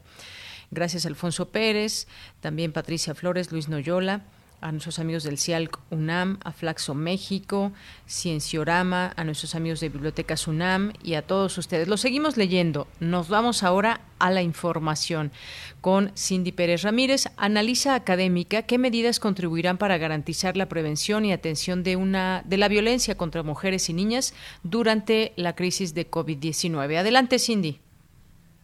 ¿Qué tal, Yanira? Es un gusto saludarte. Muy buenas tardes. Las medidas de confinamiento generadas por la crisis de COVID-19 sitúan a mujeres y niñas en mayor riesgo de violencia de género. En México, la demanda de protección por parte de mujeres víctimas se ha incrementado dramáticamente. Solo en unas semanas, las llamadas por violencia se incrementaron en un 60% y las peticiones de asilo a refugios en 30%. Ante ese panorama, se llevó a cabo la conferencia virtual Violencia contra contra las mujeres en tiempos del COVID-19, organizada por el Centro de Investigaciones Interdisciplinarias en Ciencias y Humanidades de la UNAM, en donde Aime Vega Montiel, investigadora de esa entidad académica, indicó que estando en casa, los agresores inhiben a las víctimas, por lo que las organizaciones no gubernamentales tienen que implementar otros mecanismos de denuncia. A ello, se añade otro indicador de la dimensión oculta de esta pandemia, y es que el 78.6% de las mujeres violentadas no denuncian. No obstante, los 69 refugios agrupados en la Red Nacional de Refugios están entre el 80 y el 110% de su capacidad. Esta situación de vulnerabilidad en la que se encuentran millones de mujeres y niñas se agrava por la suspensión de labores de los poderes judiciales encargados de protegerlas. De acuerdo con la organización X Justicia para las Mujeres, el 84% de los poderes judiciales del país suspendieron actividades por la contingencia sin haber contemplado el funcionamiento de recursos legales para prevenir y atender la violencia contra las mujeres.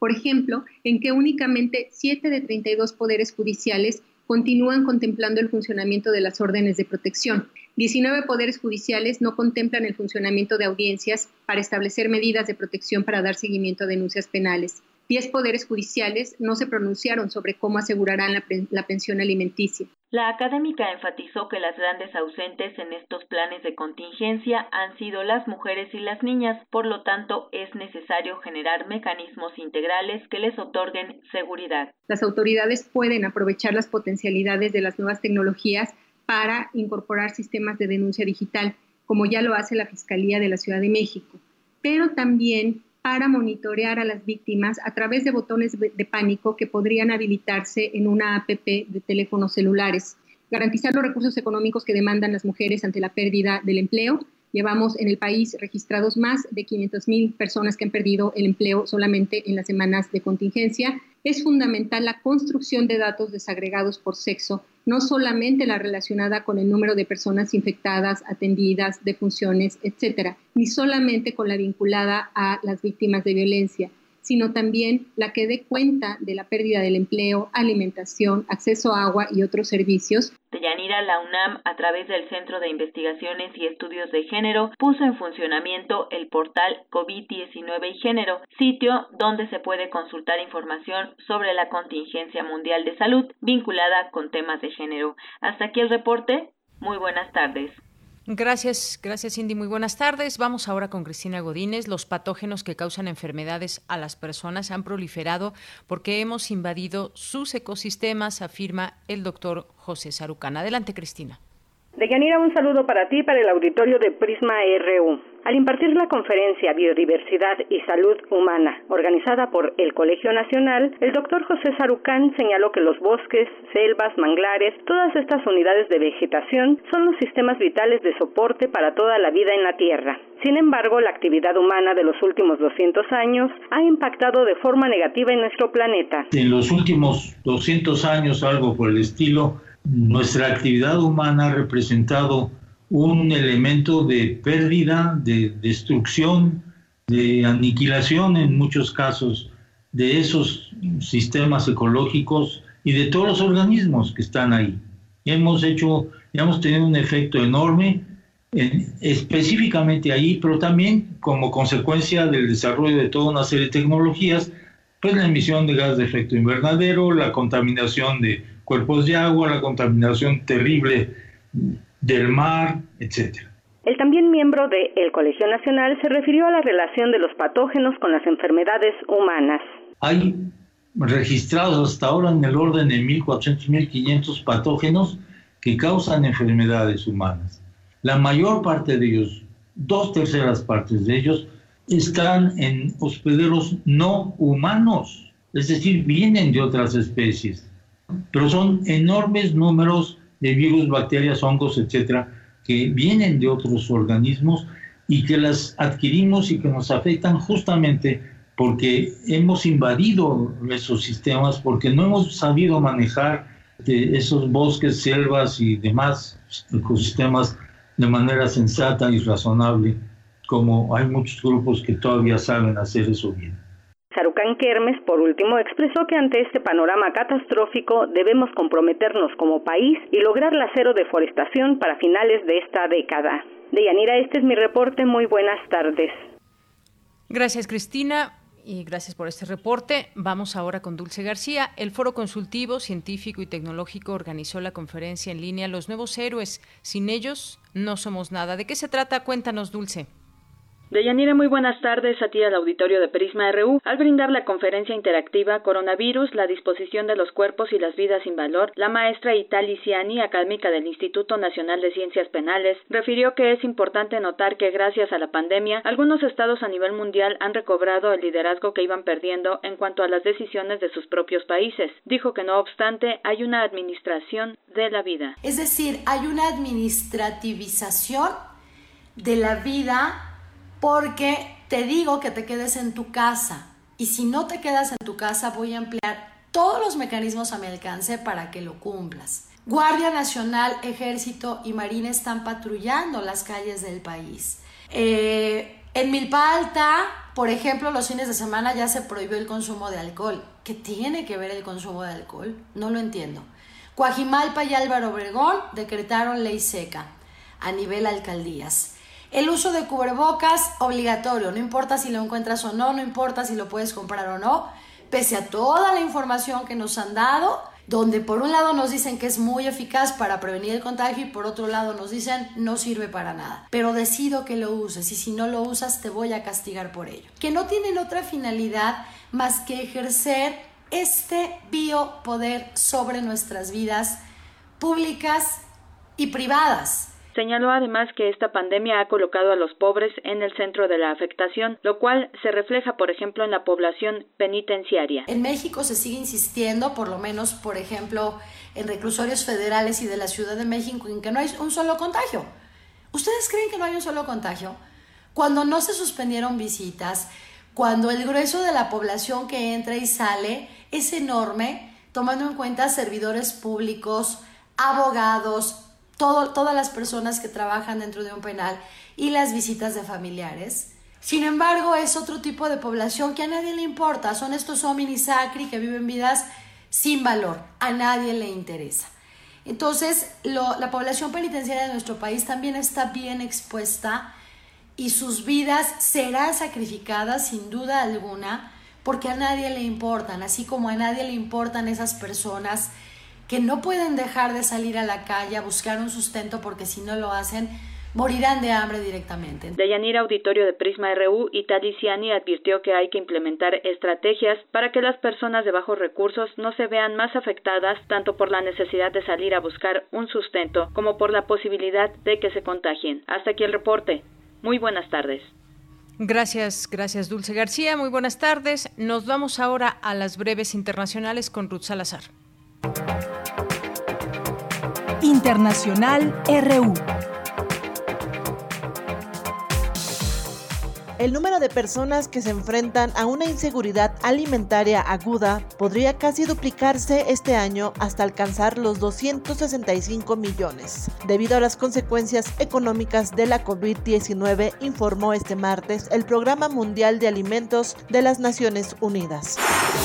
Por su parte, la Comisión Económica para América Latina y el Caribe estimó que la pandemia conducirá a la peor contracción económica que América Latina haya sufrido, con una caída del Producto Interno Bruto de 5.3% en 2020 el presidente de Estados Unidos, Donald Trump, amenaza con suspender la inmigración a este país para, según él, proteger los empleos de los grandes ciudadanos americanos. Asegura que lo hará en breve por medio de una orden ejecutiva. Todo ello en medio de la crisis sanitaria por el coronavirus, que ha dejado en el país norteamericano ya más de 42 mil muertos y casi 788 mil infectados.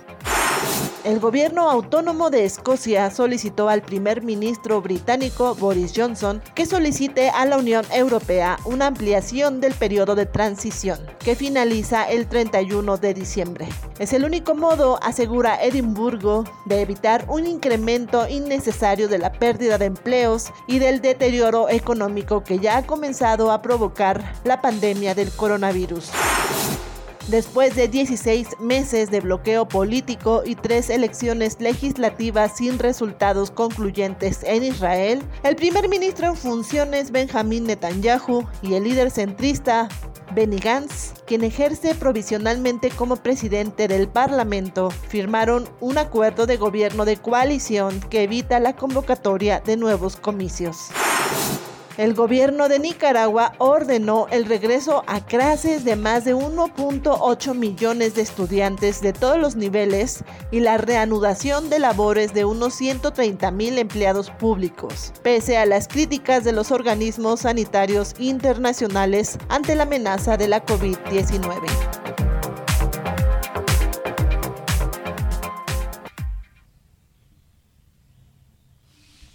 Continuamos. Continuamos y pues en un momento más vamos a tener aquí vía telefónica a Ana Elsa Pérez Martínez, que nos va a platicar sobre la fiesta del libro y la rosa. Vamos a tener también a los poetas errantes que el día de hoy pues van a dedicar su espacio a una meditación que ojalá se unan por ahí en casa quienes lo puedan hacer o donde nos estén escuchando con nosotros. Y también pues vamos a tener literatura como todos los martes, y en esta ocasión Mari Carmen Sánchez Ambrís nos va a platicar sobre El huésped y otros relatos de Amparo Dávila, editado por el Fondo de Cultura Económica. Así que en un momento más estaremos con toda esta información. Por lo pronto, pues gracias también a ustedes que nos siguen y seguiremos platicando eh, durante estos días también de cómo vamos viviendo esta fase 3 que ya se esperaba en algún momento. Hemos, nos hemos ido preparando desde la primera fase, pasando hacia la segunda y la tercera, cada una con sus características y tratándonos de adelantar para evitar situaciones difíciles que, pues desafortunadamente, no se han podido evitar en ninguna parte del mundo. Las personas que han fallecido ahí están en números y en todo, así que pues eh, estaremos platicando de todo esto, llevando, tratando de llevar la tranquilidad ante todo, cuidándonos, por supuesto, estando pues muy muy pendientes de lo que dicen las autoridades. Ya se ha dado, por ejemplo, fecha para el regreso a clases, que será el 1 de junio, y el ciclo escolar que terminará el 17, es el 17 de julio. Bien, pues vamos a continuar y vamos a literatura. Relatamos al mundo. Relatamos al mundo. Colaboradores RU. Literatura. Bien, saludo con mucho gusto a Mari Carmen Sánchez Ambrís, ensayista y crítica literaria, que nos hablará sobre el huésped y otros relatos de Amparo Dávila del Fondo de Cultura Económica. ¿Qué tal, Mari Carmen? Muy buenas tardes, bienvenida. Bueno, en un momento más retomamos la comunicación con ella. Mari Carmen, ¿estás ahí? Estoy. ¿Cómo estás? Ah, muy bien. Buenas tardes. ¿Cómo estás? Muy buenas tardes. Pues adelante, platícanos. Pues mira, en primer lugar quiero hacerles la invitación de que aprovechemos esta temporada que tenemos que estar en casa para leer. Y luego, pues para recordar a una de las autoras más importantes que ha habido en la literatura mexicana. Para nosotros, como eh, debe darnos orgullo, es, de saber que la literatura mexicana tiene muy buena calidad y bueno, pues hace poco falleció lamentablemente Amparo Dávila Amparo Dávila fue una mujer excepcional. Este, lo que tenía Amparo Dávila es que como a muchas mujeres no sucede, pero pero a ella en particular en esta situación, ella tenía que estar cuidando a una hija enferma. Y bueno, no podía dedicarse más tiempo a la literatura. Por esta situación, entonces ella decidió cuidar primero a, a su hija y después darle un segundo lugar a la literatura. Y aún eh, con esta situación muy personal en el caso de ella, pudo hacer una obra muy interesante, casi a salto de mata, leyendo, escribiendo y dándonos una muestra de unos cuentos espléndidos. Este, no solamente fue reconocida a nivel nacional, sino, sino también a nivel internacional Julio Cortázar, este, alguien le mandó su libro de cuentos y entonces empezaron a tener una, una relación epistolar.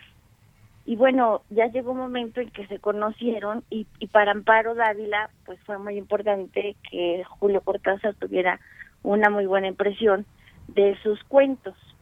¿Cómo es la literatura de Amparo Dávila? Pues nos va a hablar de presencias extrañas, de oscuridades, de fantasmas, de aparecidos y de cosas extrañas que suceden en casas. En casi siempre son casas e, este en donde lo ubica.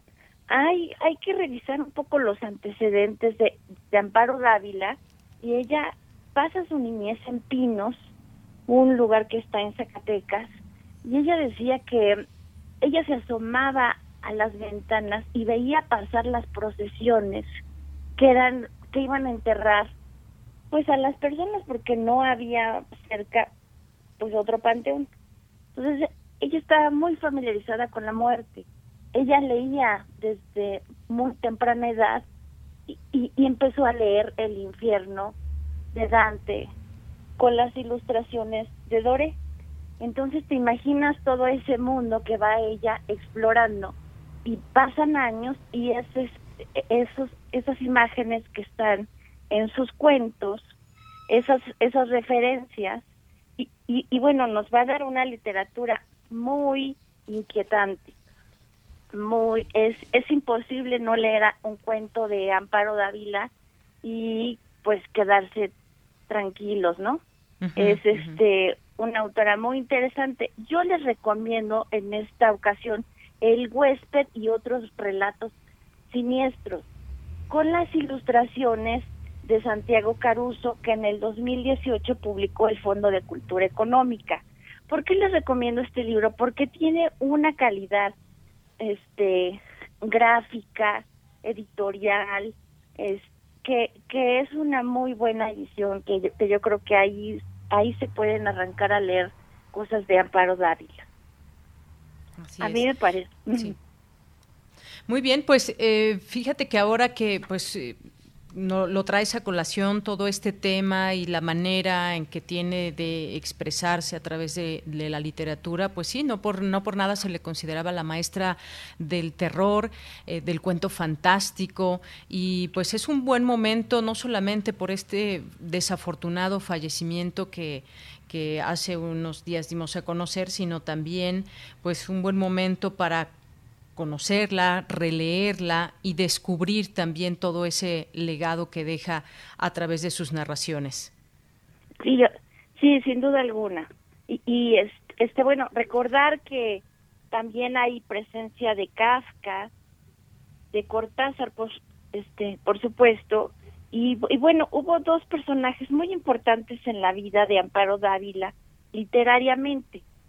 Fueron Juan José Arriola y este también Luis Mario Schneider, este crítico literario que este que hace unas aproximaciones a, a la literatura de Amparo Dávila muy interesantes. Eso se puede encontrar en material de lectura de la UNAM. Eh, estos libros que publica la universidad, que son acercamientos a varios autores. Muy bien. Sí, bueno, pues nos dejas esta recomendación, la cual te agradezco muchísimo para todas las personas que nos estén escuchando en este momento. Y además, bueno, eh, el huésped y otros relatos, pero también muchas otras lecturas que podemos ahí eh, traer de, de, Amparo Dávila y que pueden ser los cuentos, puede ser también eh, por ahí un libro de poesía, algo con lo que la queramos descubrir y bueno, pues tú nos pones en la mesa el huésped y otros relatos. Sí, bueno, eso sería como para abrir boca.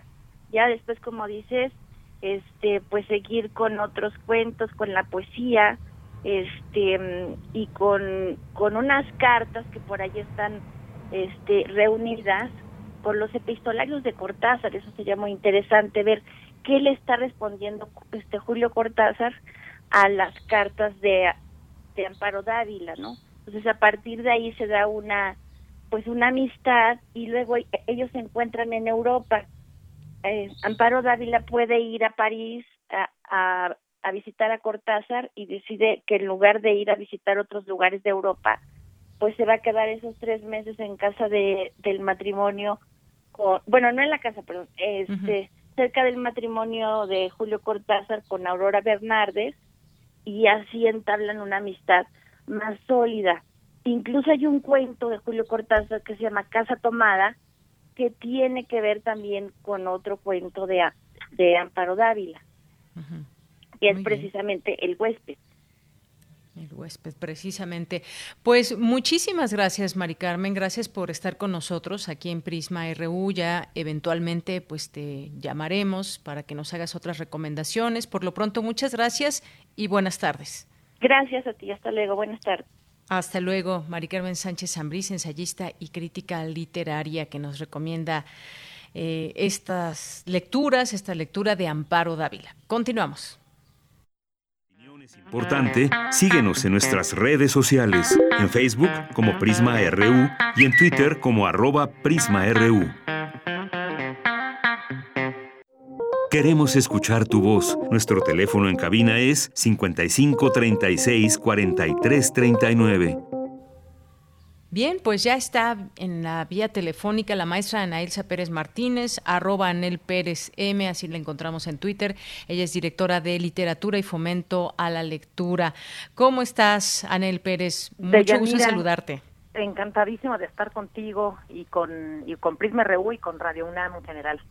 Pues muchas gracias. Oye, pues ya viene la fiesta del libro y la rosa en casa que inicia el próximo jueves. Cuéntanos. Así es, así es. Bueno, pues como sabes, el 23 de abril es el Día Internacional del Libro y los Derechos de Autor, que es un día que para nosotros es fundamental porque es celebrar todo lo que tiene que ver con el libro, el editor, el autor, el ilustrador, el lector, ¿no? Sobre todo, y eh, para eso hemos dedicado una fiesta del libro eh, y la rosa desde hace ya varios años en difusión cultural. Y este año el reto va a ser pues llegar a la casa de todos. Llevar la fiesta a todas las miles de casas que quieran conectarse con nosotros y compartir y celebrar el libro y la lectura. Entonces vamos a celebrarlo desde las 11 de la mañana. Eh, lo que hay que hacer es meterse a fiesta del libro y la rosa.unam.mx ahora te vuelvo a dar los datos al final y disfrutar desde las 11 de la mañana una seguida de otra y también con salida en YouTube todo lo que vamos a tener. Esto, eh, de Yanira, ha sido un reto bien interesante y muy duro, digamos, para nosotros como organizadores, tanto para Libros UNAM, para Universo de Letras, para la Casa Universitaria del Libro, para la Dirección de Literatura y Fomento de la Lectura, porque nos ha tenido que eh, tener en un espacio muy creativo de adaptarnos y arriesgarnos, como dije, a nuevas fórmulas de organización, de programación y desde luego de, ejecución de la propia fiesta, ¿no?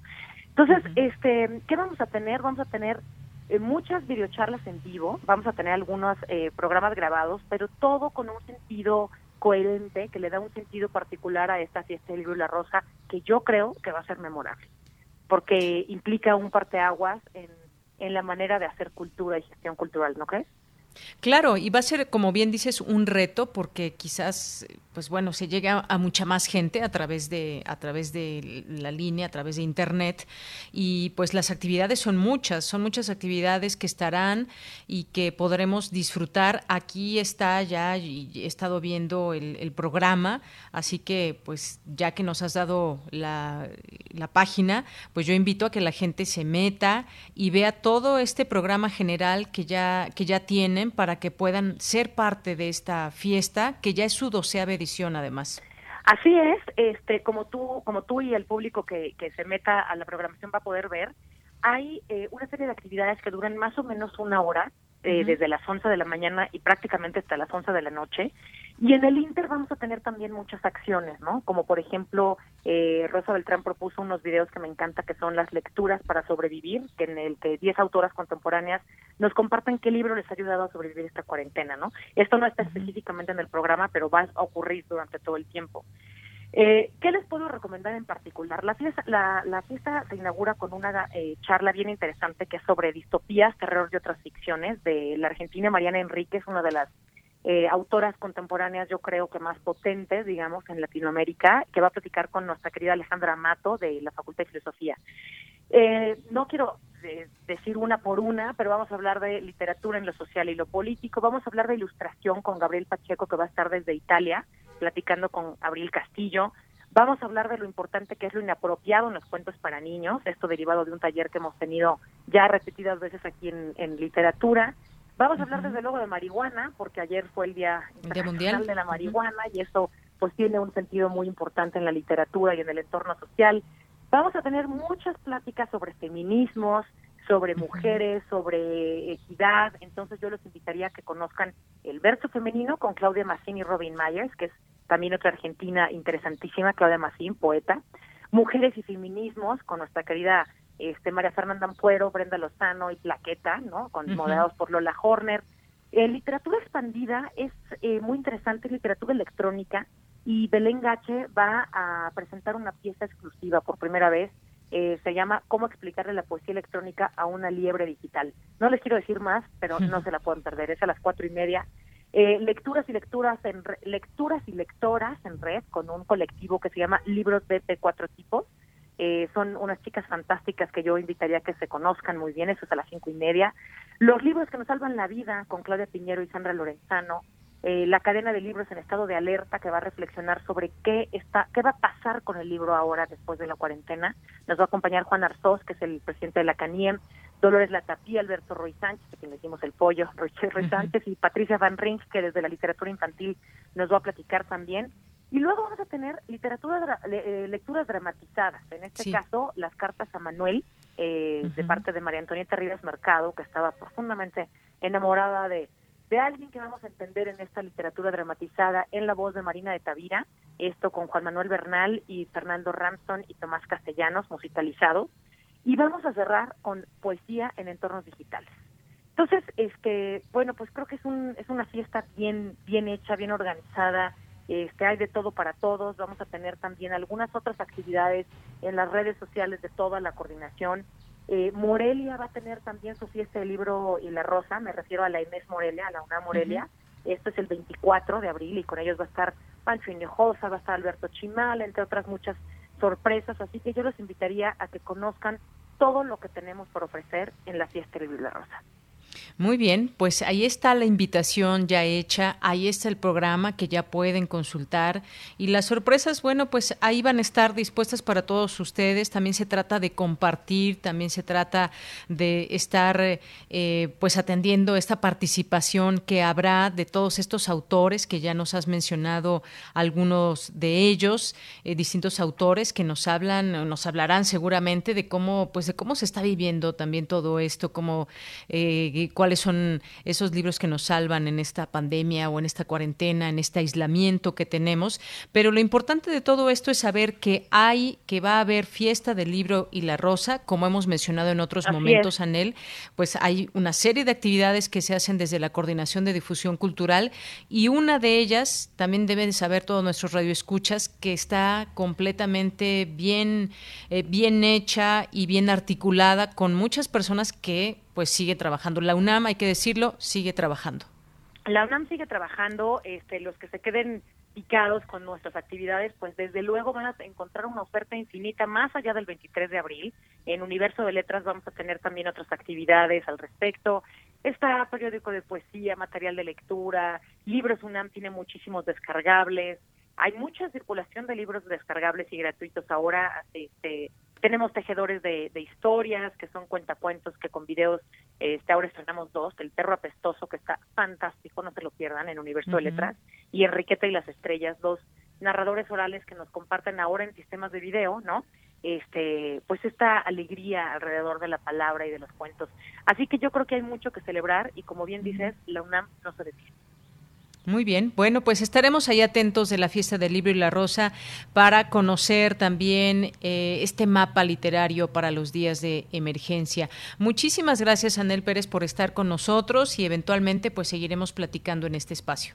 Claro que sí, Deyanira, un abrazo a ti y a todo tu auditorio y pues disfrutaremos quedándonos en casa.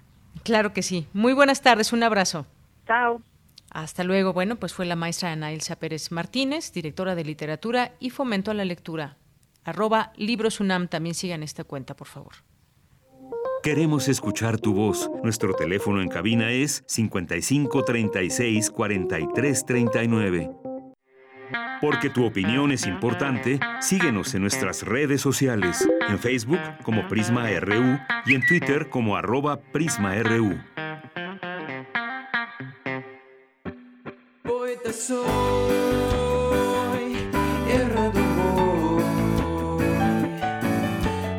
Sonido que la.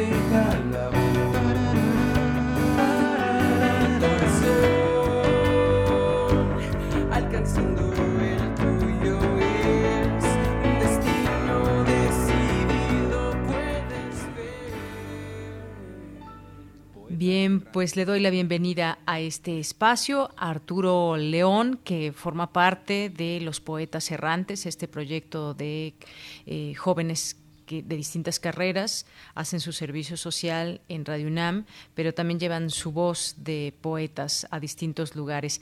Y hoy, como les había dicho al inicio, vamos a platicar, o más bien Arturo León nos llevará por un camino de relajación, de concentración, después de todo este panorama y este contexto que estamos viviendo nos va a llevar a un sitio, un sitio donde nos podremos relajar y donde podremos tener o tener estos cinco minutos de oasis y de paz para nosotros y, e invitamos a todas las personas que nos estén escuchando. Arturo León es practicante budista y hoy quiere compartir con nosotros eh, pues esta relajación que va a hacer a través de la radio. ¿Cómo estás, Arturo?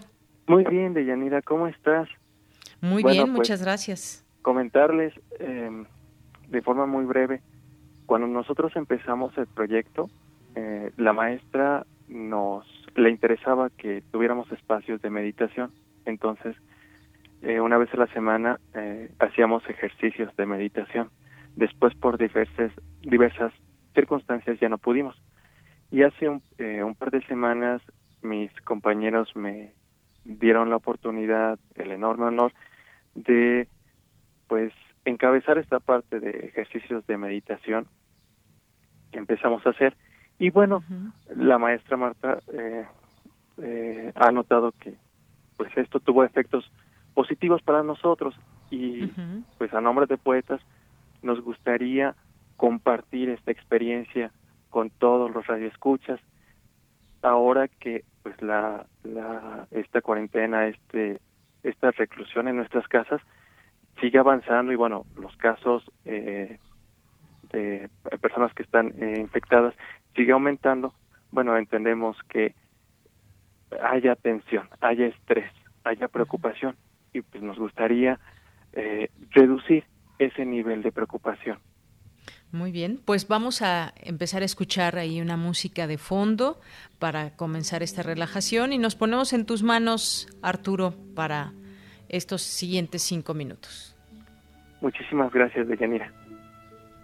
Bueno, los invito a darse la oportunidad de relajarse y meditar.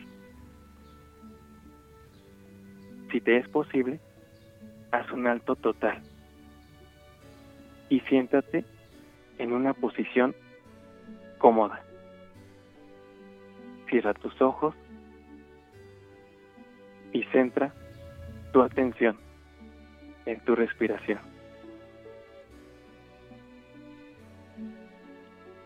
Inhala lenta y profundamente por tu nariz. Exhala despacio por tu boca.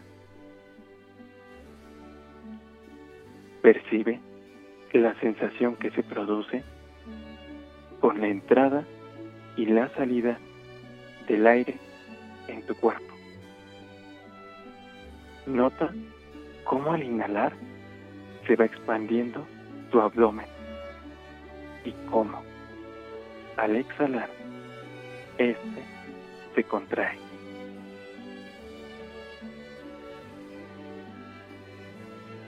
Percibe cómo con cada inhalación te vas llenando de calma y serenidad.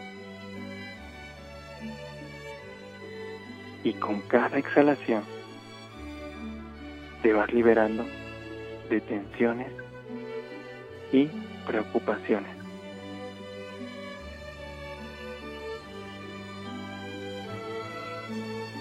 Nota cómo tu cuerpo y tu mente se liberan del estrés y se relajan más y más profundamente.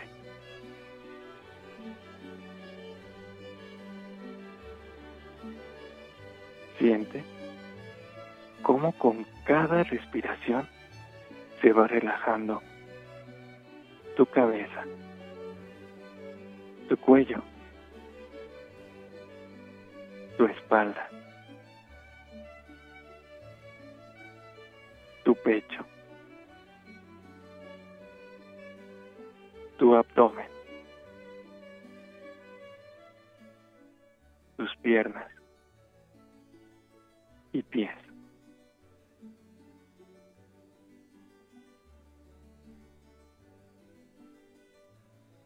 Ahora visualiza que te encuentras en un espacio ideal para descansar.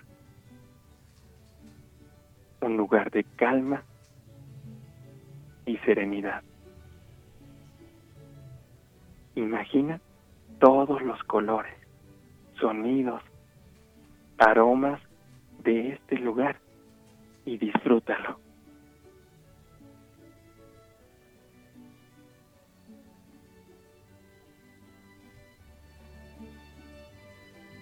Este es tu espacio, tu oasis, tu paraíso personal, al que podrás llegar siempre que así lo quieras y desees, con solo cerrar tus ojos.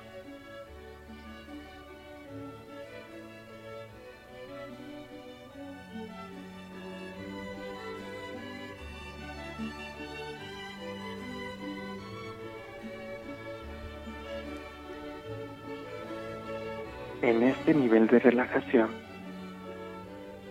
medita. Siempre tenemos la libertad de elegir. Incluso en las circunstancias que nos son menos favorables como esta.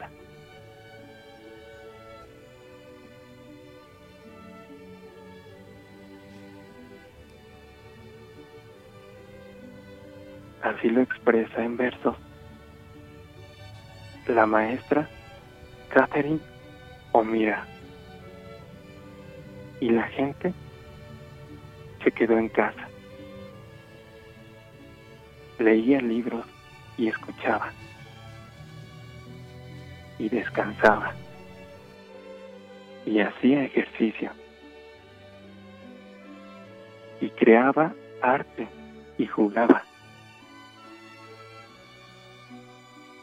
Y aprendía nuevas formas de ser, de estar quieto. Y se detenía y escuchaba más profundamente. Algunos meditaban, algunos rezaban,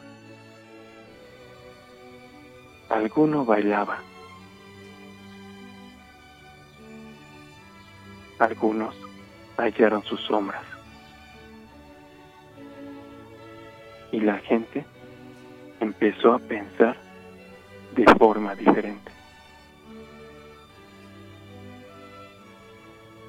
Y cuando pasó el peligro y la gente se unió de nuevo, tomaron nuevas decisiones, soñaron nuevas imágenes, crearon nuevas formas de vivir y curaron la tierra por completo tal y como ellos habían sido curados.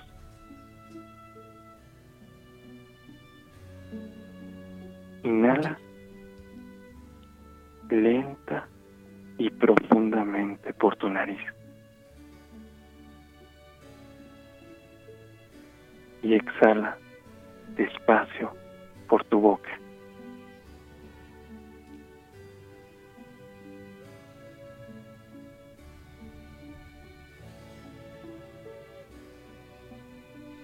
Recuerda que siempre que así lo quieras y desees, podrás regresar a este espacio, tu oasis, tu paraíso personal. En esta posición cómoda, poco a poco, ve moviendo tus dedos, tus pies, tus manos, tus piernas. Ve moviendo tus brazos, tus hombros y cabeza. Y lentamente abre tus ojos. Si lo quieres, puedes bostezar.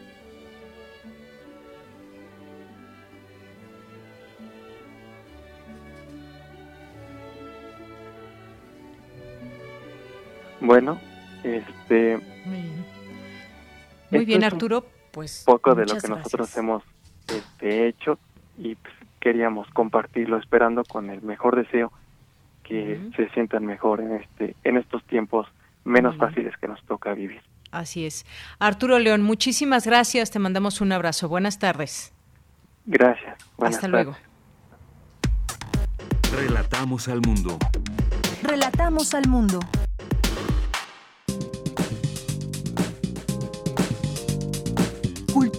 RU.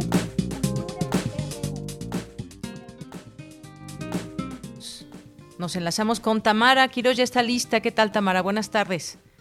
Deyanira Auditorio, entramos ya a la recta final de este programa. Un gusto saludarlos en este martes 21 de abril, pues en estos días en que han sido diferentes en muchos sentidos, muchos han tenido la oportunidad de trabajar desde casa, hay quienes no han podido parar del todo o de plano no han parado. Y a todos ustedes queremos agradecerles que sigan escuchándonos, de verdad muchísimas gracias. Y entrando a la información, bueno, esta tarde vamos a conversar con Eleonora Isunza, ella es directora del Festival Internacional de Cine y Medio Ambiente de México y también de Cinema Planeta.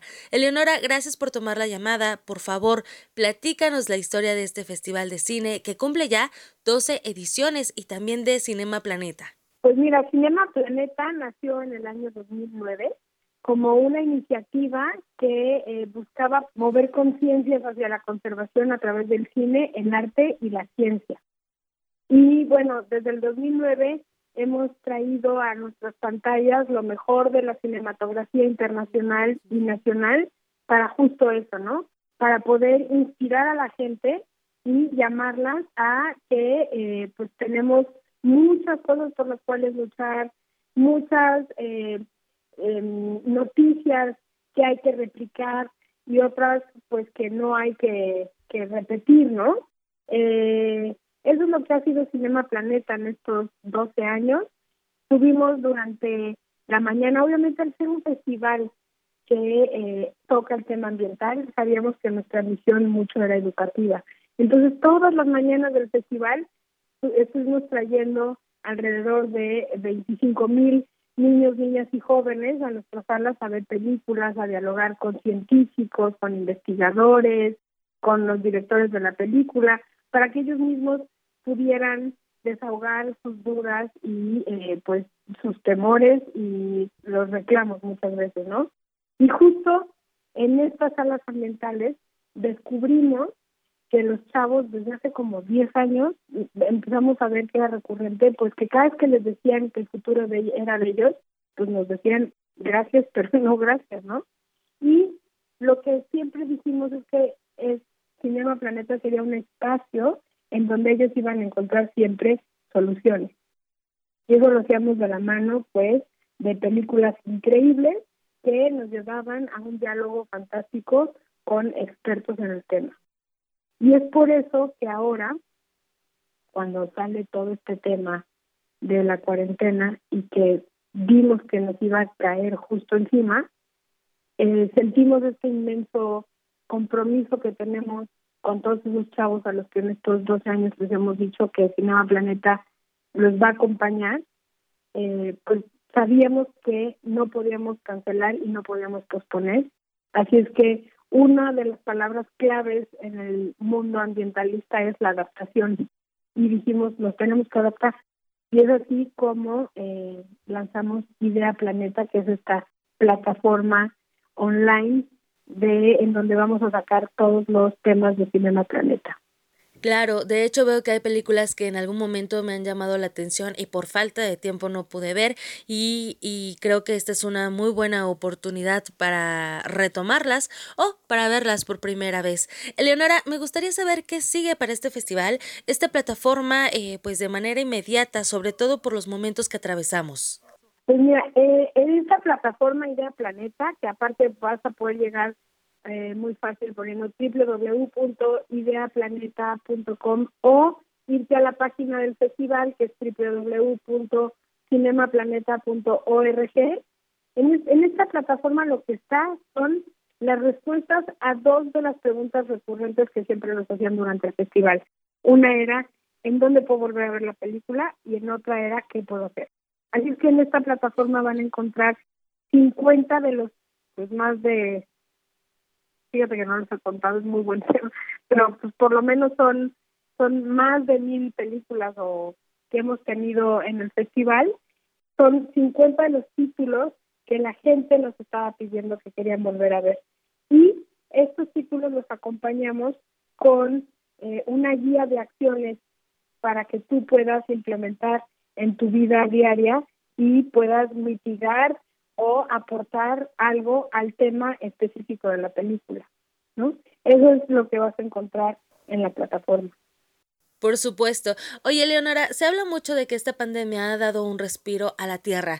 Eh, desde tu perspectiva y tu experiencia en este festival que aborda desde diferentes ángulos el tema del medio ambiente, ¿cuál es tu opinión? Eh, ¿Qué nos puedes compartir? Pues fíjate que con esto del coronavirus, efectivamente, eh, yo no sé si nombrarlo un respiro para el planeta. Tenemos mucho la visión de pensar que vamos a salvar al planeta y que le estamos dando un respiro. Eh, yo creo que el planeta nos está dando a nosotros el respiro para podernos sentar y eh, en nuestro, digamos, paro de la vida como la conocíamos, poder reflexionar en lo que lo que veníamos haciendo, ¿no?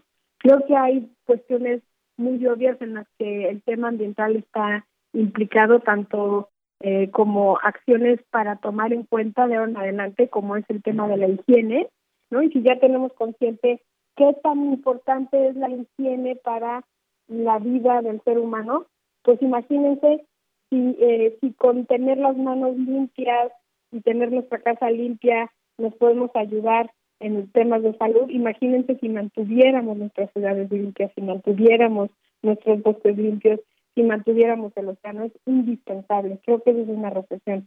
Y la otra es el tema de que toda acción individual nos lleva a una gran cadena de eh, resultados colectivos. Es decir, una persona puede inspirar a tres a hacer un cambio y esas tres pueden hacer que otras nueve hagan ese cambio y es una cadena de acciones que se pueden hacer en positivo. De nosotros va a depender ahora en adelante si queremos eh, cambiar esto a positivo o queremos seguir dando tumbos. Cinema Planeta siempre ha sido un espacio en donde más que protestar proponemos y lo que queremos hacer con Idea Planeta es pasar de la conciencia y del querer llamar la atención a la acción. Idea Planeta se va a convertir en un llamado a la acción permanente. Excelente. Eleonora, te agradezco por tomar la llamada y también por contarle a nuestro auditorio parte de la información de este proyecto que llega a su edición número 12, Festival Internacional de Cine y Medio Ambiente de México, y también por compartirnos pues todo lo que implica esta plataforma Cinema Planeta. Tenemos una gran variedad de películas a nuestro alcance y creo que es una buena opción para seguir debatiendo el tema del medio ambiente desde diferentes ámbitos, desde la comodidad también incluso de nuestra casa y también compartirlo con nuestra familia. Pues mira, en un futuro inmediato lo que tenemos pensado para Cinema Planeta es compartir con todo nuestro público y además poder extender nuestras fronteras y llegar cada vez a más público con esta plataforma que es Idea Planeta, en donde vamos a tener estas películas que te mencioné hace un momento, que son casi, son alrededor de 50 títulos, entre los que hay cortometrajes y largometrajes, y son obviamente muchos nacionales y otros internacionales, ¿no? Esto es a plazo inmediato.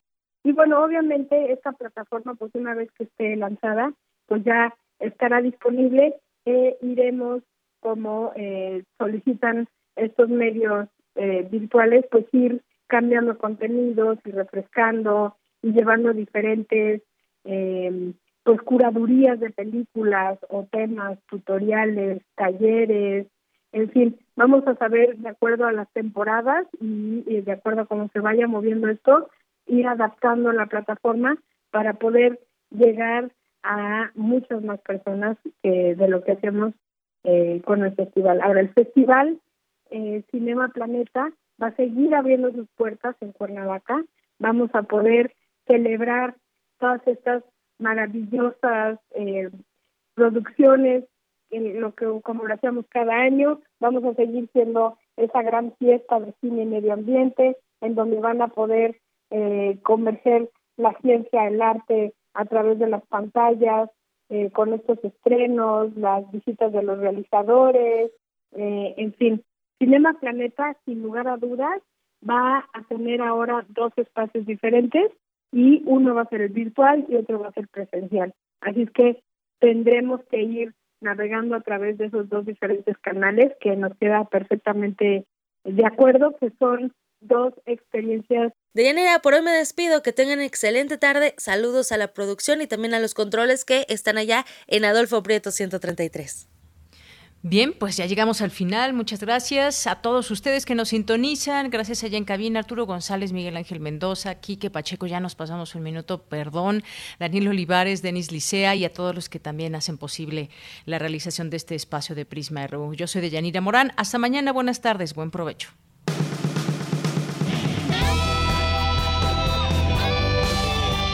Prisma RU. Relatamos al mundo.